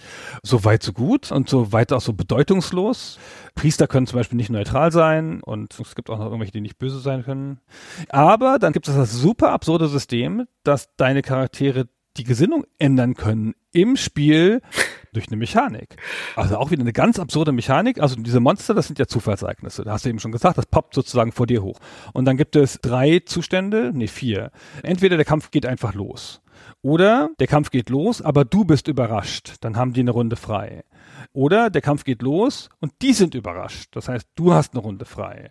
Oder die sind freundlich. Die Monster können freundlich sein, das ist zufällig ausgewürfelt. Im Internet gibt es Berichte darüber, dass irgendjemand in den Endraum kommt, zu dem Endboss und der versehentlich freundlich ist. Und dann hat sie überlegt, ob er den von hinten angreift, wie gemein. Naja, jedenfalls Leute, die freundlich sind, die greifen dich nicht an. Weißt du, du rennst da im Dungeon rum, ja, Blut überströmt, Schwert in der Hand, springst in so einen Raum und dann sind da sechs freundliche Orks die sagen so, hey. Und wenn du die dann trotzdem angreifst, wegen der Erfahrungspunkte und des Geldes, dann kann es sein, dass ein guter Charakter von dir mit einer Zufallschance, eine ganz geringen, ein paar Prozent, böse wird, weil du sowas Böses getan hast und umgekehrt. Also wenn du einen bösen Charakter hast und der greift nicht an, wenn eine freundliche Gruppe ist. Und dann hast du plötzlich, und in seiner Dramatik kann ich das gar nicht richtig würdigen, dann hast du da diese ausgefeilte Gruppe und dein Supermagier, Faye die Dritte, wir kommen noch dazu, warum die Faye die Dritte heißt, aber es ist ja relativ offensichtlich. Faye die Dritte ist plötzlich böse. Und meine Gruppe nimmt die nicht mehr mit. Und ich habe das überhaupt nicht gecheckt. Wieso geht denn die jetzt nicht in die Gruppe? Bad Alignment. Ja, was ist denn hier Bad Alignment? Ist doch alles okay. Und dann konnte ich nicht mehr mitnehmen, konnte ich Charakter abschreiben. Das ist übrigens auch eine der Sachen, die das Handbuch und das Spiel dir nicht sagen. Das Handbuch weist dich da nicht darauf hin, dass es diese Alignment-Änderung geben kann. Und das Spiel sagt es dir nicht. Ich habe das wie vieles in dem Spiel auf die harte Tour gelernt, indem ich mit meiner noch relativ frischen Gruppe ins Dungeon runtergegangen bin und noch im ersten Level wurde mir der Priester erschlagen. Okay, na gut. Das passiert halt einfach, dann bin ich wieder hochgegangen, und wollte ihn im Tempel wiederbeleben lassen. Das kostete da 250 Gold, das hatte ich gerade noch so, aber diese Wiederbelebung kann auch schief gehen. Ist nicht garantiert, dass das gelingt. Ist schief gegangen und dann waren nur noch Asche. Kein Problem, die Priester da im Tempel können auch Asche wiederbeleben. Es gibt eine zweite Chance. Wenn ihnen das nicht gelingen sollte, ist dein Charakter wirklich weg. Dann ist er lost forever, wie das Spiel sagt. Aber die zweite Chance gibt's ja noch mit der Asche, das kostet aber 1000 Gold und 1000 Gold hatte ich nun wirklich nicht dabei. Und dann dachte ich, naja gut, das war jetzt ein Level 2 Priester. Egal, ich mache mir einfach einen neuen. Ich hatte meine ganze Party aber darauf ausgerichtet, dass die neutral oder böse ist. Denn eine der Einflüsse, die das Alignment noch hat, ist bei den Prestigeklassen. Da gibt es nämlich zwei. Den Bishop, der darf nur gut sein und der Ninja, der darf nur böse sein. Das heißt, du kannst also niemals einen Bishop und einen Ninja gleichzeitig in der Party haben. Deswegen musst du dich da auch schon am Anfang des Spiels eigentlich entscheiden, möchtest du eine Party machen, die eher in Richtung Bishop geht. Der Bishop hat die spezielle Fähigkeit, dass er Gegenstände identifizieren kann und halt ein echt guter Kämpfer und Heiler ist. Der Ninja dagegen hat die Fähigkeit, dass er auch ohne Rüstung oder gerade ohne Rüstung und Waffen ein absoluter Killer ist. So beschreibt ihn jedenfalls das Handbuch. Und da habe ich kurz überlegt, hm, was möchte ich denn? Möchte ich eine Gruppe haben, die Gegenstände identifizieren kann, was man gegen Geld auch oben im Castle kann? Oder möchte ich eine Killermaschine dabei haben? Und dann dachte ich, ich möchte die Killermaschine, also mache ich eine böse Party oder neutral böse Party. Dann bin ich im Dungeon rumgelaufen, da gibt's diese Zufallsbegegnungen, da waren einige freundlich und ich dachte dann immer, ja, warum kämpfen, wenn ich nicht kämpfen muss? Und habe dann immer gesagt, ja, Freunde, war schön, euch zu treffen, aber wir kämpfen jetzt nicht. Auf Wiedersehen. Und dann ist also, wie gesagt, mein Priester gestorben. Ich bin wieder hoch. Der ist zu Asche geworden. Ich musste mir einen neuen anlegen und habe den neuen Priester angelegt. Natürlich wieder einen bösen Priester. Mir meine Party zusammengeklickt. Und dann sagt das Spiel Bad Alignment, wie du gerade schon gesagt hast. Hm. Und das habe ich überhaupt erstmal nicht gecheckt, weil ich hatte vorher einen bösen Priester. Ich habe jetzt einen bösen Priester. Warum sollte das Alignment bad sein? Und erst nach genauem Durchsuchen meiner Charaktere ist mir aufgefallen, dass meine Superkämpferin dass die die Seite gewechselt hatte und auf einmal gut war. Und zwar wegen dem, was du vorher beschrieben hast, weil ich die freundlichen Monster nicht niedergeschlachtet habe. Und das Spiel sagt aber nicht, dass die gewechselt hat. Mit keinem Wort. Das wird mir erst da klar durch eigenes Anschauen oben im Castle. Ja, und dann war nicht nur meine Party gesprengt, dann war auch meine Strategie gesprengt. Dann musste ich also überlegen, zum Glück waren es ja Anfangscharaktere, also konnte ich halt einfach neue machen. Aber wenn dir das später im Spiel passiert mit dem hochgelevelten Charakter, dann ist das knallhart, weil du dieses Alignment nicht ohne weiteres wieder ändern kannst. Also es gibt keine Möglichkeit, das zurückzusetzen oder sowas. Der bleibt dann halt so. Du kannst auch nicht mit zwei Partys agieren, mit einer guten und einer bösen, weil du ja hin und wieder mal, wenn jemand gestorben ist, dann musst du einen aus der anderen Party dazu holen. Also du musst sie eigentlich austauschen können dazwischen. Also jedenfalls war das so, wie ich das gespielt habe. Also das ging alles nicht. Ich habe dann alle gut gemacht und war echt immer freundlich zu den freundlichen Monstern. Auch wenn es mich geärgert hat, weil es dann leichte Erfahrungspunkte gewesen wären, die einfach anzugreifen. Geht dann halt nicht. Also ganz komische Einschränkung und auch echt kein Glanzlicht, sag ich mal. Aber naja, das Spiel hat halt relativ viele von den Systemen, die zumindest angelegt waren in D&D, übernommen. Hat keins direkt übernommen. Einige Sachen sind sehr eng angelehnt, zum Beispiel die Armor Class, also die Rüstungsklasse, die ist genauso wie bei D&D, dass die von oben runter zählt, dass die bei 10 anfängt und dann ins Negative geht, das ist ja eine komplett sinnlose Art, sowas zu machen oder eine komische Art. Das ist eindeutig aus D&D und das hat auch auf 18 gehende Charakterwerte, aber zum Beispiel gibt es andere Charakterwerte. Der Priester hat das Priester-Äquivalent zur Intelligenz des Magiers, also das, womit er besser priestern kann. Das ist der Wert Piety, auf Deutsch, sag schnell. Frömmigkeit. Frömmigkeit, genau. Frömmigkeit, den gibt's in die und die so nicht. Ja, es hat so ein paar Sachen einfach angepasst, aber man merkt sehr deutlich, wo das herkommt und es hat versucht, alles Mögliche daraus zu übernehmen, um das gut abzubilden. Alignment hätten sich gerade schenken können. Das ist ja eine der Sachen, die Bartstale auch rausgeschmissen hat. Sicher nicht ohne Grund. Ja, sie haben sich sonst sehr nah an der Blaupause orientiert, aber das haben sie sich geschenkt. Das war eine gute Entscheidung. Ja, das mit dem Alignment, das macht einem das Leben schwerer, als es notwendig wäre. Wir erzählen das deswegen so ausführlich, weil es symptomatisch dafür ist, was für eine Art Spiel Wizardry ist. Und ich sag dazu, dass Wizardry, es hat erstens den Ruf, ein sehr schweres Spiel zu sein. Das ist auch ein verdienter Ruf. Das ist in seiner Zeit allerdings jetzt auch nicht so ungewöhnlich. Es erfordert Ausdauer Ausdauer, es erfordert Vorsicht, es erfordert durchaus die Bereitschaft, auch Dinge einfach zu wiederholen. Aber es ist im Kern ein Trial-and-Error-Spiel. Es ist ein Spiel, bei dem man durch Erfahrung lernen soll. Und das Handbuch sagt zum Beispiel auch jetzt im Bezug auf die Charakterwerte, da beschreibt es ausführlich dieser Status, diese Hauptwerte von den Charakteren und es sind nicht viele, na, das ist kein kompliziertes Charaktersystem, das hat man echt schnell verstanden. Das ist in der Hinsicht erstaunlich einsteigerfreundlich. Aber es sagt auch mit dazu, es gibt eine ganze Reihe von versteckten Charakteristiken, Statistika und Werten, über die das Spiel auch Buch führt, aber die dir nicht angezeigt werden. Der eigentliche Gedanke dahinter ist aber, es gibt einfach Sachen, die wir dir nicht sagen.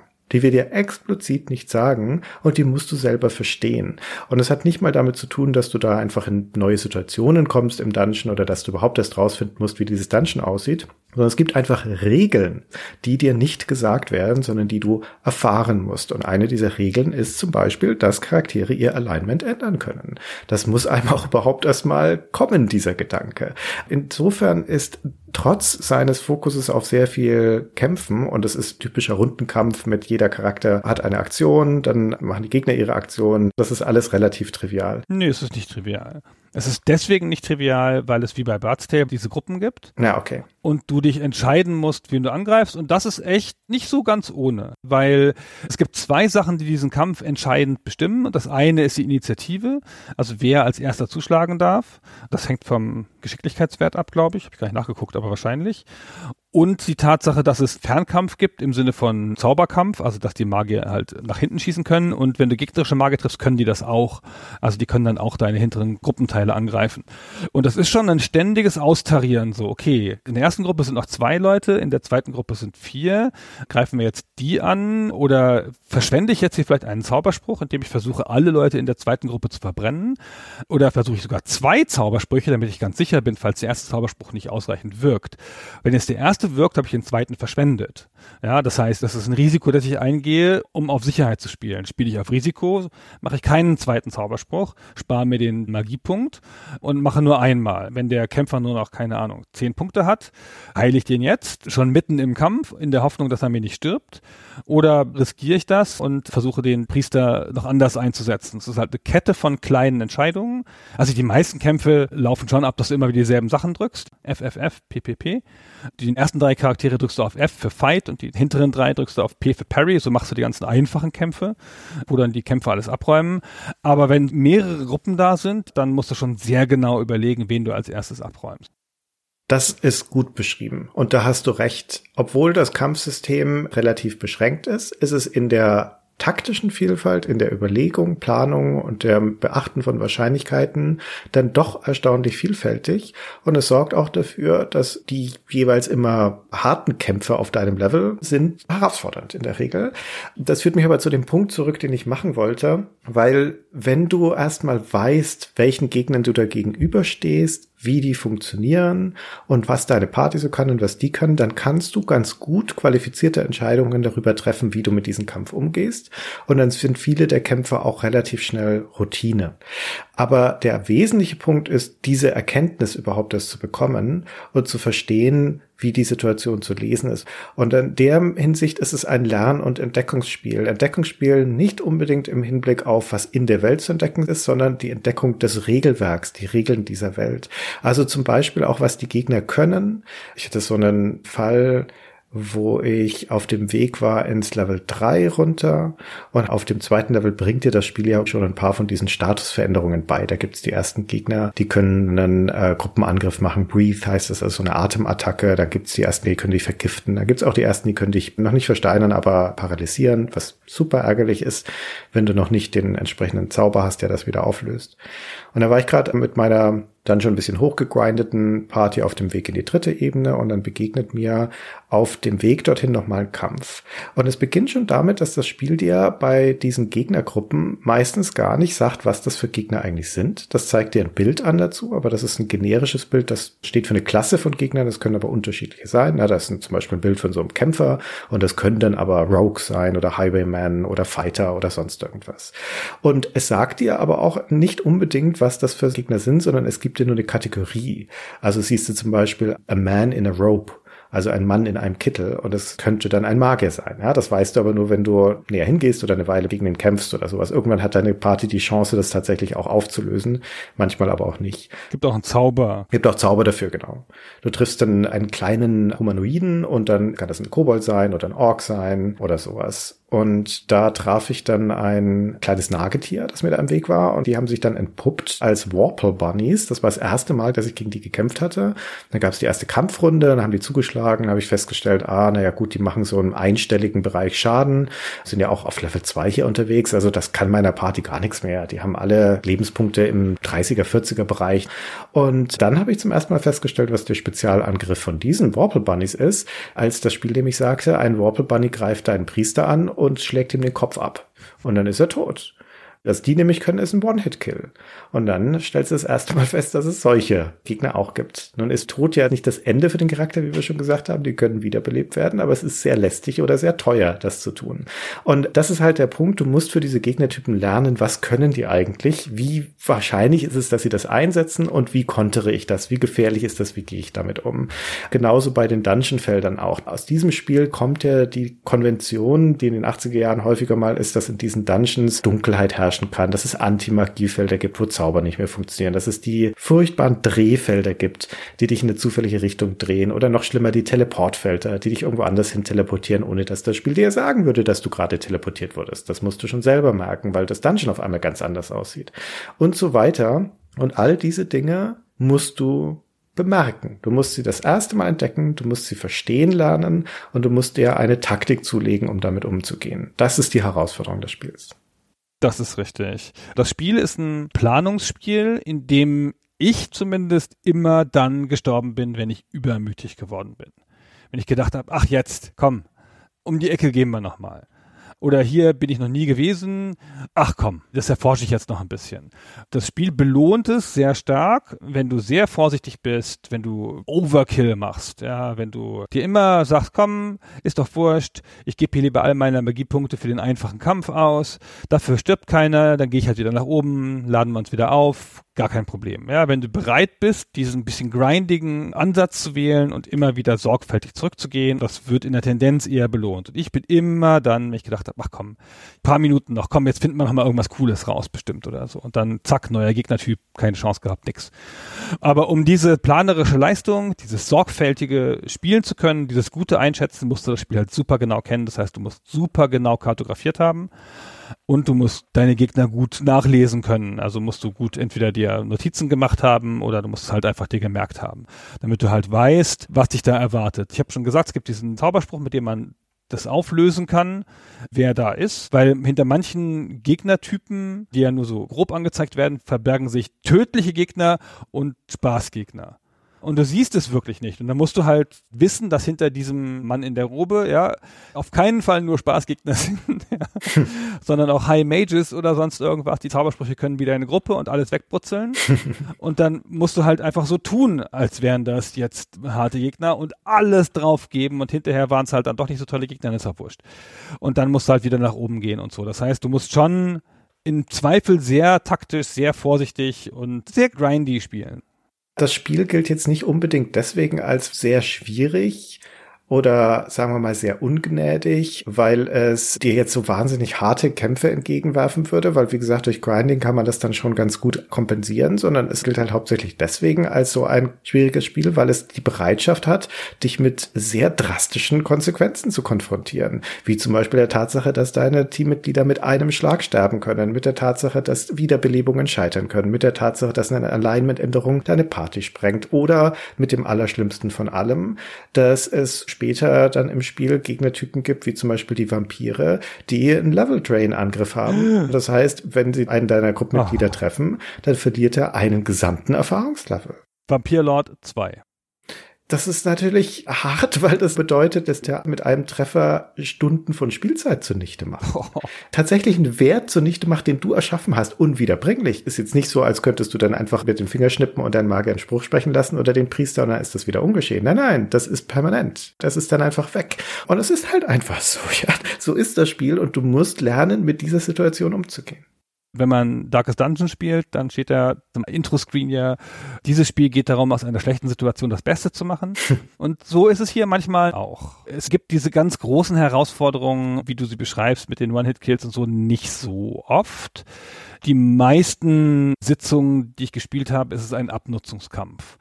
Die hauen dich ein bisschen runter, dann wieder ein bisschen runter, dann heilst du und dann bleibt immer ein bisschen was über und dann irgendwann bist du so weit runter, dass die Spellpunkte alle sind und dann gehst du halt nach oben und hoffst, dass dir niemand mehr begegnet. Aber es gibt auch diese anderen Sachen, wo du halt einfach so, wie auch ich mit der Grube, ich hatte vorher noch nie eine Grube gesehen und du kannst es nicht vermeiden, da reinzulaufen. Das Spiel zeigt dir nicht vorher an oder so. Du weißt es halt einfach nicht. Ja. Und du siehst die ja nicht, kannst nichts gegen machen. Du läufst das erste Mal in eine Grube und du kannst die Gruben in diesem Level auch eigentlich nur kartografieren. Es gibt, glaube ich, vier im dritten Level oder zwei, weiß ich gar nicht, aber sowas in der Art. Die kannst du nur kartografieren, indem du da reinläufst. Und du musst halt zu dem Zeitpunkt Charaktere haben, die stark genug sind, dass sie das überleben, wenn sie da reinfallen. Das ist die Gegenstrategie. Genau, und bei mir ist einer so schwach, also ich war halt offenkundig zu früh unten, dass es sofort einen Charakter, der noch voll aufgeladen war, halt erwischt hat. Und das ist natürlich total frustrierend. Das sagt aber auch wieder, eigentlich musst du noch weiter zurück, ja. noch vorsichtiger sein. Der erste Level besteht aus vier Abschnitten, also auch eindeutig identifizierbar, wenn es Kartografie ist. Und der erste Abschnitt hat drei Punkte, wo man immer Gegner trifft. Also es gibt auch ein paar Zufallsbegegnungen, aber drei Punkte. Und eigentlich musst du da deine ersten vier Levels in diesem einen Abschnitt ohne Exploration, ohne irgendwas, nur mit Grind verbringen, sagen wir mal bis Level 3 oder so, damit du dich einigermaßen da rauswagen kannst. So spielst du natürlich nicht. Du läufst erstmal durch und dann gehst du erstmal raus und willst erstmal gucken, was das da ist und dann zack, pong, tot. Ja, ich kann mir vorstellen, dass das jetzt gerade für euch Zuhörer, die ihr mit Wizardry oder dieser Art von Spieler nicht vertraut seid, relativ furchtbar klingt. Ja, diese Spielerfahrung, gerade aus moderner Perspektive. Das ist aber gar nicht so. Wizardry hat einen ganz erstaunlichen Effekt. Das ist ein wirklich gutes Spiel. Es ist auch ein, trotz all seiner Zumutungen, nicht unbedingt ein unfaires Spiel. Es erwartet halt eine bestimmte Art von Einstellung. Aber es führt zum Beispiel dazu, dass man in dem Wissen, dass der Dungeon so tödlich sein kann, ihn sehr gründlich und sehr vorsichtig erforscht. Und die Tatsache, dass du immer wieder diese Expeditionen, wie du es so schön gesagt hast, in den Dungeon machst und immer tiefer runtergehst, führt aber auch dazu, dass du in den schon bekannten Bereichen mit der Zeit ein ganz hervorragendes hervorragendes Vertrautheitsgefühl hast. Also da durchläufst und obwohl die Grafik ja völlig einförmig ist, kenne ich das wie meine Westentasche. Level 1, 2, 3 weiß ich genau, wo was ist, weiß ich genau, wo ich hin muss, welche Monster ich mit welcher Wahrscheinlichkeit wo treffe und so weiter. Da bin ich zu Hause. Und das jeweils neue Level, in das ich reinkomme, da stellt sich ein Gefühl der Angst vor dem Unbekannten ein, das ganz dramatisch ist, weil es ja um was geht. Ich habe ja kein Safe Game, meine Party kann ausgelöscht sein. Also du hast gleichzeitig diese Situation wirklich in Terra Incognita vorzustoßen, vorsichtig jeden einzelnen Schritt zu setzen, weil das der letzte sein könnte. Und gleichzeitig aber, wenn du diese Gebiete verstanden hast, wenn du sie befreit hast sozusagen, wenn sie vor dir liegen, kartografiert, dann verlieren sie auch diese Gefährlichkeit und dann werden sie für dich zu vertrautem Terrain. Und so erschließt man sich Stück für Stück dieses Dungeon. Und gleichzeitig, weil es um was geht, ziehst du dir auch deine Party hoch und hast eine Verbindung zu deinen Charakteren, die ja außer außer dem Namen und ihrer Klasse ansonsten keinerlei charakteristische Merkmale haben. Aber du erlebst halt diese Geschichte mit ihnen, diese nicht auserzählte, sondern in deinem Kopf und in der Geschichte des Spielens stattfindende Geschichte, was die alles schon überlebt haben, wie sie da gestorben sind, wie sie hier knapp überlebt haben, wie sie da den letzten erfolgreichen Schlag gemacht haben, um den schwierigen Kampf zu schaffen und so weiter und so weiter. Und das formt mit der Zeit doch Persönlichkeiten die Geschichten entstehen aus der Spielmechanik und aus den knapp überlebten Situationen, aus den Wundern, dass dein Dieb doch mal jemanden erschlagen hat im letzten Moment mit einem Zufallshit. Diese ganzen Sachen, die machen die Geschichte aus. Du musst halt Spaß haben am Kartografieren. Ja. Das Spiel macht das Kartografieren auf eine Art schwierig, weil es ja unfaire Stellen hat. Und diese komischen überlaufenden Dungeons, das ist halt 20 mal 20 Felder, aber es kann sein, dass du rechts rausläufst und links wieder reinkommst, was mich irre gemacht hat, bis ich das gecheckt habe. Aber wenn du das verstanden hast, was die Elemente sind, dass es Drehfelder und Teleports gibt und so, dann ist das eine große Freude, dieses Kartografieren zu machen. Auch ein großer Teil der Erfahrung und auch ein großer Teil deines persönlichen Erfolges, wenn du siehst, wie diese Karten entstehen. Ja. Wenn du da keinen Bock zu hast, das von Hand zu machen, kannst du auch in heutiger Zeit mit einem Tool, sowas wie Grid Cartographer oder so, das Spiel spielen und das mitkartografieren lassen, das ist, finde ich, schon die zweitbeste Lösung, weil man da immer noch die Karte erschafft durch seine eigene Erfahrung, aber halt nicht auf dem Papier zeichnen muss. Das ist vielleicht auch zu viel verlangt für die meisten Leute, die nicht so sind wie wir. Ja, aber das sind die beiden Sachen. Ja, du musst halt in dieser ruhigen Planung, an diesem langsamen Vorgehen, an diesem vorsichtigen, musst du halt Freude haben. Du kannst auch keine ganz großen Session-Pausen machen, weil als ich mal zwischendurch zwei Wochen nicht gespielt hatte, wusste ich nicht mehr genau, wie es von da nach da geht und so. Stimmt. Klar kannst du auf der Karte gucken, aber ich brauche ja auch dieses intuitive Bewegen da drin. Ja, das ist ja wichtig mit dieser abstrakten Grafik Ja, so. ja. Aber das Kartografieren war ganz toll. Das stimmt. Jetzt komme ich nochmal zurück zu dieser ursprünglich die Frage, die du aufgeworfen hast. Was entlehnt das Spiel aus der Pen-and-Paper-Vorlage oder aus der Idee einer Pen-and-Paper-Session? Was versucht es da denn eigentlich in eine Spielerfahrung umzuwandeln? Ist es das Kämpfen und das Kampfsystem, das Würfeln? Ist es der Dungeon Crawl, das Erkunden eines Verlieses, das Finden von Schätzen und so weiter? Oder ist es etwas Drittes? Und ich würde sagen, es ist etwas Drittes. Und zwar ist es eigentlich der Gedanke, eine Heldengruppe aufzubauen und die zu liebgewonnenen Charakteren heranzuziehen. Denn in einem klassischen Pen-and-Paper-Rollenspiel spielst du ja deinen Charakter. Und da ist das Abenteuer an sich das Austauschbare. Das, was du übernimmst, das, was überdauert, ist dein Charakter, der hier in dieses Abenteuer zieht und hier in diesen Dungeon runtersteigt und so weiter. Und auch Wizardry ist, das werden wir gleich noch ein bisschen weiter ausführen, eher als modulares System gedacht. Das ist ja hier das erste Szenario, das erste Abenteuer von weiteren. Und das, was du tun kannst, ist deine Charaktere mitzunehmen von Abenteuer zu Abenteuer. Und das Interessante an Wizardry ist, dass es einen ganzen Wust von Funktionen hat, die sich um die Party und die Charaktere drehen und die alle deutlich machen, was für einen Wert Charaktere in diesem Spiel haben, wie eben auch im Pen-and-Paper-Spiel. Zum Beispiel allein die Tatsache, dass du jeden einzelnen deiner Charaktere mit einem Passwort schützen kannst. Ich verstehe nicht ganz, wofür das gut sein soll, um ehrlich zu sein. Damit du und ich am selben Rechner spielen können, weil Rechner damals selten waren. Ja, okay, vielleicht ist es das, das stimmt. Du kannst es also auf jeden Fall per Passwort schützen und wenn du das Passwort vergessen haben solltest für deine Charaktere, kannst du die Diskette an Certec schicken, an den Hersteller und 15 Dollar beipacken und dann löschen die das Passwort wieder. Die bieten explizit diesen Service an, weil dir dein Charakter möglicherweise wichtig genug ist, dass du ihn nicht einfach so verlieren möchtest. Es gibt einen extra Menüeintrag, der heißt Utility. Das ist eine ganze Reihe von Möglichkeiten, um Backups von Charakteren zu machen, zum Beispiel, oder verloren gegangene Charaktere wiederherzustellen. Du sagtest vorher schon, die werden markiert mit Out, also die sind auf einem Abenteuer, aber wenn jetzt dir das Spiel abgestürzt ist oder aus sonst irgendeinem Grund du die Partie neu laden musst mit Leuten, die im Dungeon sind, kannst du die einfach wieder herstellen lassen. Und es gibt die Funktion, wenn deine Gruppe im Dungeon in eine aussichtslose Situation gekommen ist. Also wenn sie irgendwo im siebten Level feststeckt und da ist nur noch der letzte Lebenspunkt von ein paar Charakteren und du weißt, ich komme da nicht mehr raus aus diesem Dungeon. Das schaffe ich nicht mehr den Weg zurück. Dann kannst du deine Party auflösen, disband. Daraufhin wird sie im Dungeon zurückgelassen und der Sinn des Ganzen ist, dass du jetzt wieder zurück im Castle oben eine neue Party zusammenstellst, in das Dungeon Level 7 runtergehst, dort deine zurückgelassene Gruppe suchst. Da gibt's einen extra Befehl, Inspect im Menü der I-Taste, die ist nur dafür da, um nach toten oder zurückgelassenen Gruppenmitgliedern zu suchen, die an dieser Dungeon-Ebene gescheitert sind.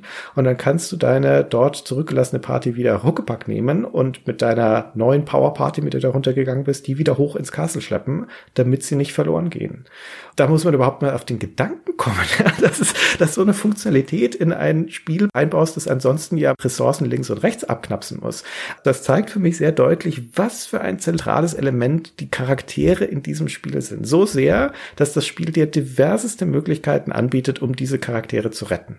Ja, weil das ja das Einzige ist, was du speichern kannst. Ist ganz interessant, weil das, was du da machst, indem du da runtergehst, ist ja das, was im Online-Rollenspiel der Corpse Run ist. Hm. Also wo du deinen Geist oder sowas hinschickst, um die Gegenstände zu holen, die dir verloren gegangen sind. Weil in den modernen Online-Rollenspielen bei aller Charakterprogression geht ja ein großer Teil der Progression über die Gegenstände. Ja, deine plus 25 Rüstung des grünen Grauens und so. Und hier gibt es den Corpse Run, was ja eine faszinierende Mechanik auch ist, auf die Charaktere, um die zu retten, mit ihrer gesamten Ausrüstung übrigens. Da ist das gleich mit drin.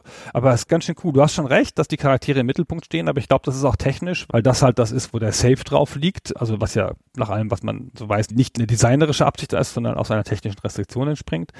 Aber ich würde trotzdem sagen, dass der Charakter als diese liebgewonnene Verlängerung deines Ichs, dass er im Rollenspiel ist, hier nicht so stark zum Tragen kommt, weil hier so wenig drumrum ist. Weil der halt nicht schon mal in Britannia war und mit Lord British gesprochen hat, sondern weil er halt nur jetzt Level 8 ist statt Level 7. Ja, weil das im Wesentlichen eine kühle Progression, eine sehr mechanische Progression ist und eine Sache, die halt fast nur in Zahlen und weniger in Erlebnissen abläuft. Das stimmt. Wir sind hier schon noch in der Zeit, wo das Spiel nicht sagt, ich erzähle dir jetzt eine Geschichte, sondern wo das Spiel, also Wizardry sagt, ich stelle dir einen Raum zur Verfügung, in dem du dir deine eigene Geschichte erzählen kannst. Aber das musst du dann auch selber machen. Ich glaube, das hat aber für die Zeit auch noch sehr gut funktioniert, weil das sind halt noch die Anfangstage von diesen Heimcomputererfahrungen und von diesen Rollenspielerfahrungen und dass dir ein Computer eine solche Welt aufschließen kann. Eine Welt, die ja ungesehen war vorher für die Spieler, die da am Rechner saßen, die so viele Geheimnisse zu bergen schienen und so viele Dinge zu lernen und zu erfahren und die du diese kleinen Vorstöße machst, eben weil sie so gefährlich ist, ist sie auch so spannend. Das ist eine ungeheuerlich faszinierende Spielerfahrung gewesen. Nicht ohne Grund ist Wizardry ein sensationell erfolgreiches Spiel seiner Zeit, womit wir mal auf die Entstehungsgeschichte kommen müssen, glaube ich. Ich möchte noch eine Sache vorher sagen. Ja aber die kann zur Entstehungsgeschichte überleiten. Das Spiel ist ziemlich poliert und hat erstaunlich viele clevere kleine Mechaniken, die ich in dem Spiel nicht so erwartet habe. Ein Beispiel, was mich richtig positiv überrascht hat, möchte ich kurz nennen. Du gehst halt mit dem neuen Charakter, der frisch geboren ist quasi, ausgewürfelt wurde, ist halt Zufallssystem übrigens, musst du mehrfach würfeln, um bessere Charaktere zu kriegen.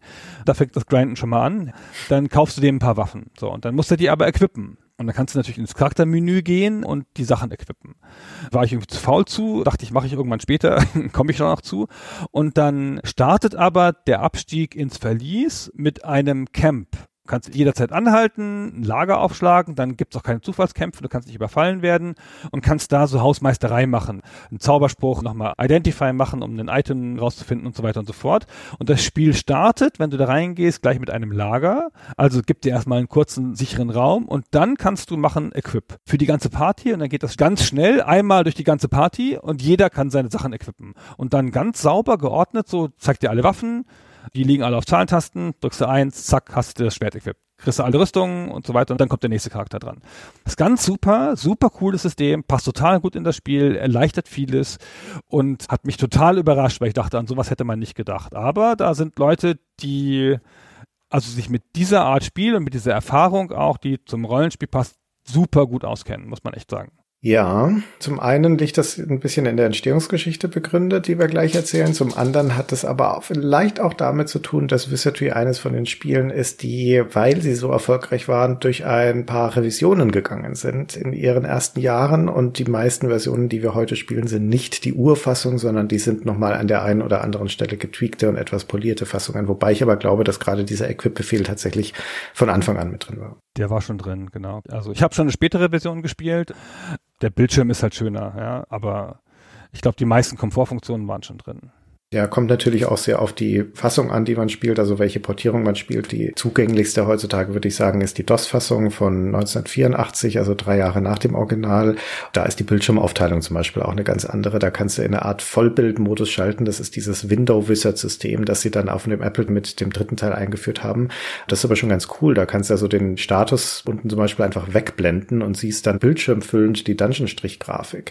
Das klingt lächerlich, wenn ich das sage, aber das ist toll. das ist wirklich toll, auf einmal in voller Größe dann da durch die Gänge zu gehen. So, zur Geschichte. Ja, zur Geschichte. Wir sind in den 70ern.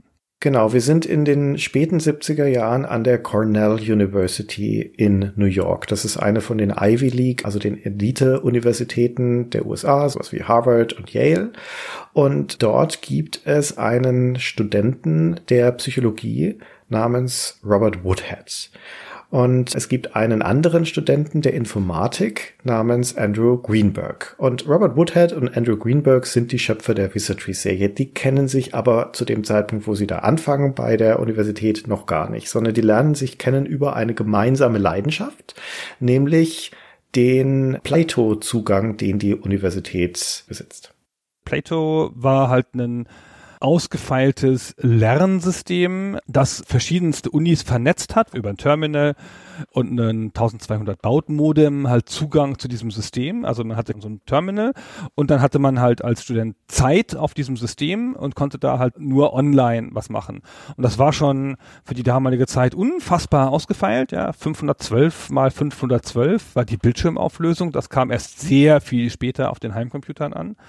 Das war ein System, das war gebaut für so Visualisierungen und derartige Dinge, ja. Ja, war schon ein grafisches System. Genau, war ein grafisches System, um halt damit biologische Vorgänge simulieren zu können und sowas. Der Woodhead beschreibt das auch wie das siebte Weltwunder, also war total faszinierend und da hat er halt Zugang zu gehabt. Und darauf konnte man auch Spiele spielen, weil dann haben Leute angefangen, darauf Spiele zu portieren oder Spiele darauf nativ zu schreiben.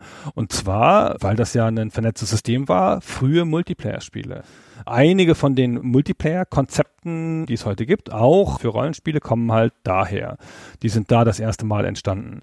Und der Woodhead hat da nicht viel programmiert, war halt mehr Nutzer dieses Systems, hat da viel gespielt und geguckt und gemacht und hat immer versucht, sich mehr Zeit auf dem System zu verschaffen dass alle anderen da auch versucht haben. Warte, ich muss doch noch dieses Spiel spielen und so, kann ich nicht hier irgendwas? Und dann gab es sicherlich auch Zusatzfunktionen, die dann dahinterher reinprogrammiert wurden, das System, weil das halt so intensiv genutzt wurde von den Studenten.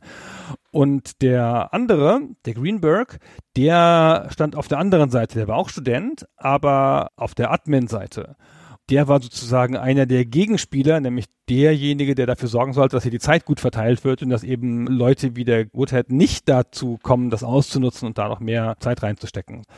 Da kannten sie sich sozusagen als Antagonisten und haben sich dann darüber aber auch kennengelernt. Ja, und die haben beide, wie viele Studenten in dieser Zeit, ihren Leidenschaft für Dungeons and Dragons entdeckt. Insbesondere der Greenberg, der da auch eine eigene Runde hatte. Der wurde von seinem Freundeskreis schon 1978 aufgefordert, hm, gäbe es nicht eine Möglichkeit, das irgendwie auf Heimcomputer umzusetzen. Sowohl der Greenberg als auch der Woodhead kannten aus dem Plato-System Computerrollenspiele. Da gab es insbesondere eines namens D&D und ein späterer, ich sag mal, einen Ableger namens Oubliette. Das stammt von 1977. Und das waren so richtige Dungeon Crawls. Aber gerade das Oubliette eben auch, wie du schon sagtest, ein Multiplayer Dungeon Crawl, wo man sich seinen eigenen Charakter anlegen konnte und mit anderen Leuten eine Party bilden und da hinabsteigen. Und dieses Oubliette, das ist visuell und auch inhaltlich eine ganz eindeutige Inspirationsquelle für Wizardry. Das hat schon so eine Gittergrafik, Egos-Perspektive, wo man durch Dungeons läuft. Das hat schon eine Party, die da gemeinsam unterwegs ist. Das hat das Castle, von dem aus man in dieses Dungeon abklettert und so weiter. Also das muss eine starke Inspirationsquelle Quelle sein. So sehr, dass es auch Stimmen später gab, gerade aus dieser Plato-Szene, die sagen, insbesondere der Woodhead hätte es einfach krass plagiarisiert. Das würde ich aber ehrlich gesagt von der Hand weisen, denn das Wizardry ist dann doch ein Spiel, das anders genug ist und das vor allen Dingen auch in seiner Genese genügend eigene Dinge drin hat, genügend originelle Ideen drin hat, als dass es ein reiner Klon wäre. Ja, ein reiner Klon ist es natürlich nicht, aber Wizardry übernimmt komplette Systeme. Nicht nur das generelle, ne, den Blick in den Dungeon, sondern die Art, wie Fallen gehandelt werden an Tun, ist exakt aus Oubliette. Genau. Und es sind sogar einige Zauberspruchnamen direkt aus Oubliette, wo man halt genau sieht, dass es wirklich sehr eng daran angelehnt ist, auch ein bisschen über das hinaus, finde ich, was man mit inspirieren umschreibt. Aber, also, hey, wer da ohne Sünde ist, werfe den ersten Stein, das haben zu der Zeit alle Spiele gemacht. Ja, also bin ich voll bei dir. Das müssen wir zu Recht betonen. Das Mystery kam nicht aus heiterem Himmel. Auch das hatte seine Vorbilder und das wesentliche Vorbild heißt Oubliette. Aber die Leistung, die in Wizardry steckt, die zwei wesentlichen Leistungen sind, oder zweieinhalb, sagen wir mal, ist zum einen das von einem Supercomputer der damaligen Zeit auf die kruden Heimcomputer der 8-Bit-Ära runterzubrechen. Weil das Plato-System war im Vergleich zu einem Apple II ein Gigant an Rechenleistung. Ja, also da ist es relativ einfach, auch relativ komplexe Spiele wie das Oubliette darzustellen. Aber auf dem Apple II ist es nochmal eine ganz andere Geschichte. Und daran haben die beiden ja auch, also der Greenberg und der Woodhead am längsten rumlaboriert, wie sie das auf dem Apple II überhaupt zum Laufen kriegen. Das ist Punkt eins. Das zweite ist, und das ist, glaube ich, mit die zentralste Idee, die Wizardry mit reingebracht hat in dieses ganze Rollenspielgenre, nämlich dass es aus dem Multiplayer kooperativen Party-Rollenspiel ein Singleplayer-Party-Rollenspiel gemacht hat. Du hast es ganz am Anfang im Vorbeigehen quasi erwähnt. Das Wizardry ist das erste Party-Rollenspiel, mit dem du nicht nur mit einem Charakter unterwegs bist und es simuliert ja hier diese Party für einen einzelnen Spieler. Also überhaupt dieser Gedanke, dass eine ganze Rollenspielgruppe von einem Spieler simuliert werden kann, indem hier das Spiel, also das Auswürfeln, die ganze Verwaltung von den Charakteren übernimmt oder so sehr erleichtert, dass es ein Spieler machen kann, das ist eine ganz wesentliche Leistung. Und zum anderen fügt es, wie gesagt, Story-Schnipsel und auch ein richtiges Spielende, eine Aufgabe hinzu. Das ist auch was, was Oubliette nicht hat. Das ist ein offenes Spiel. Also da steckt schon Eigenleistung drin, aber nichtsdestotrotz, das ist eindeutig das Vorbild des Oubliette. Ja, Oubliette ist auch nicht so ganz denkbar ohne die vorangegangenen Pato-Spiele, sowas wie D&D halt oder Moria, obwohl die das Oberweltspiele sind. Aber so baut halt eins auf dem anderen auf und es gibt ja immer, sprechen wir ja oft drüber, es gibt ja ganz oft ein Spiel, das es erfunden hat und ein Spiel, das die Formel gemacht hat und das popularisiert hat. Und hier ist es wieder ein klassischer Fall. Da haben verschiedene Spiele angefangen, Ideen auszuprobieren, die noch nicht ganz fertig waren, die noch nicht ganz ausgedacht waren, die auf exotischen Systemen liefen und nur unter ganz bestimmten Voraussetzungen für eine elitäre Gruppe. Und dann gibt es ein Spiel, das mit einem Schlag alle Formeln setzt, mit nur ganz wenig Fehlern da drin, ganz wenig Sachen, die nicht übernommen werden, wie das Alignment-System, die ganz viele Sachen einfach so als Blaupause in die Welt setzt, weil sie so stilsicher getroffen sind, weil sie so gut funktionieren und sie damit im Massenmarkt und auf dem Heimcomputermarkt natürlich auch eindeutig die ersten waren die auch noch ihre eigenen Innovationen haben, wie diese Multiplayer, Party, Singleplayer, Multiparty, keine Ahnung. Was auch echt ein frischer Gedanke ist. Das klingt heutzutage so wie, naja, hast halt mehrere Charaktere in deiner Party, aber das ist ja ganz gegen den Grundgedanken. Alle Spiele bis dahin warst du der Held und hast dich einer Party angeschlossen, so wie du es ja bei dir und dir auch machst. Bei dir und dir steuerst du ja auch keine Party. Du bist ja ein Teil der Party. Das ist ja die Erfahrung. Genau. Wie so ein Brain Twist. Hinterher denkst du, naja, ist ja klar. Aber bis du da erstmal drauf kommst, dann hat es ganz viele D&D-Konventionen übernommen und auf eine sinnvolle Art auf den Computer angepasst. Ne? Das Erfahrungspunktesystem gab es so in den bisherigen Spielen nicht. Dann diese Gegnergruppen, ja, dass du gegen mehrere Gegnergruppen kämpfen kannst, gab es in den einfacheren Spielen natürlich nicht. Dann dieses ausgefeilte Magiesystem, das auch nicht eins zu eins das von D&D ist, sondern echt ganz gut funktioniert. Auch für sich. Ich habe ja schon kurz gelobt, wie das mit den Spellpunkten ist so. Das ist alles neu. Dann diese Riesenmenge an Items, die da drin sind und an Gegnertypen. Dieses Identifizieren von Gegenständen, ja, das gibt es ja heute in jedem Rollenspiel, ist auch neu zu der Zeit. Also ganz, ganz, ganz viel, was es da entweder aus D&D entlehnt hat oder aus dem eigenen Antrieb erstmals in die Welt der Computerspiele gebracht hat. Und dass es so umfangreich, so vielfältig und dann wieder zuletzt sagt, dass es so poliert ist, hängt auch mit der Zeit zusammen, die Greenberg und Woodhead hatten, um das Spiel zu erstellen. Denn, also wie gesagt, die haben sich kennengelernt an der Cornell University über Plato.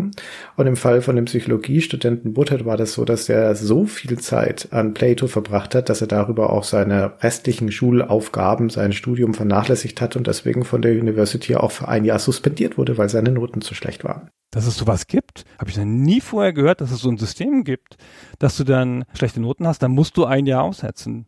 Wie absurd. Ja, und vermutlich aber weiter Studiengebühren zahlen in der Zeit. Ja, wahrscheinlich. Also das war im Jahr 1979, zwei Jahre vor dem Erscheinen von Wizardry, ein Jahr, in dem der Woodhead auf einmal viel Zeit hatte für, andere Dinge, zum Beispiel, um sich mit Programmierung zu beschäftigen. Denn die beiden hatten parallel und unabhängig voneinander Heimcomputer-Umsetzungen für Rollenspiele im Kopf und auch schon angefangen daran zu arbeiten. Der Woodhead ein privates Projekt namens Paladin und der Greenberg ein privates Projekt, das nannte er Wizardry.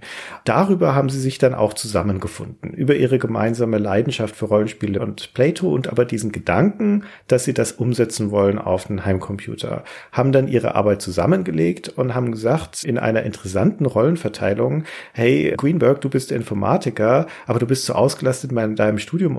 Mach du mal die ganze Spielgestaltung, das Szenario, die Mechanik und Woodhead, der Psychologe, der gerade Zeit hatte und ein talentierter Programmierer war, der hat gesagt, ach, ich programmiere das ganze Ding mal. Und so war dann tatsächlich die Arbeitsteilung Entwicklung und so ist das Wizardry entstanden und gewachsen. Und nun haben sie aber relativ schnell festgestellt, das war auch das Problem, das der Greenberg mit seinem Projekt hatte. Er hat das auf dem Apple II mit Basic programmiert. Und die sind da sehr, sehr schnell an die Grenzen von dieser Programmiersprache gestoßen. Zu langsam, zu schlechtes Speichermanagement. Und haben sich dann entschieden, auf eine vergleichsweise neue und fortschrittliche Programmiersprache damals zu wechseln, nämlich auf Apple Pascal. Das war eine viel mächtigere Sprache gerade was auch die Speicherverwaltung anging. Und damit konnten sie ein viel komplexeres Spiel umsetzen. Das hatte nur das kleine Problem, dass du damit also dieses Spiel erstellen konntest und konntest es aus dem Pascal heraus auch zum Laufen bringen. Aber du brauchtest dafür Pascal, also dieses Programm, ne, diese Programmierumgebung. Und normalerweise werden dann solche Spiele halt einfach kompiliert, beziehungsweise mit einer Runtime lauffähig gemacht auf Apple II-Rechnern, ohne dass du dafür die Programmierumgebung bräuchtest. Und die hatte Apple zu dem Zeitpunkt einfach noch nicht zur Verfügung gestellt. Die gab es nicht. Es gab die Programmiersprache, aber es gab nicht die Möglichkeit, es dann auch lauffähig zu machen. Und es dauerte bis 1981, bis das dann kam. Das heißt, die beiden Jungs hatten richtig viel Zeit, um an ihrem Spiel zu arbeiten und es zu polieren, bevor sie es überhaupt kommerzialisieren konnten. Der Greenberg war, glaube ich, derjenige, wenn ich das richtig verstehe, aus dessen Kopf das ganze Wizardry-Grundgerüst entsprungen ist. Also die Nähe zu Oubliette auch. Und der ist im Wesentlichen nicht an dem System gescheitert, davon war er schon ganz schön weit, sondern halt an Basic. Und der Woodhead, der war mit seinem Spiel noch lange nicht so weit und hat dann auch sofort gesehen, boah, Wizardry ist ein geiler Name, ist viel besser als Paladin. Lass uns mal das machen. Und der konnte schon Pascal, weil der da schon kommerziell programmiert hatte. Weil der nämlich bisschen strange und da macht die Geschichte einen interessanten Bogen hin zu einer Gründung einer bestimmenden Firma der 80er und 90er, weil sein Vater hatte eine Firma und der Vater ist gestorben und hat die Mutter die Firma übernommen. Die Mutter war damit aber überfordert oder hatte da keine rechte Lust drauf und die hat nach einem Partner gesucht.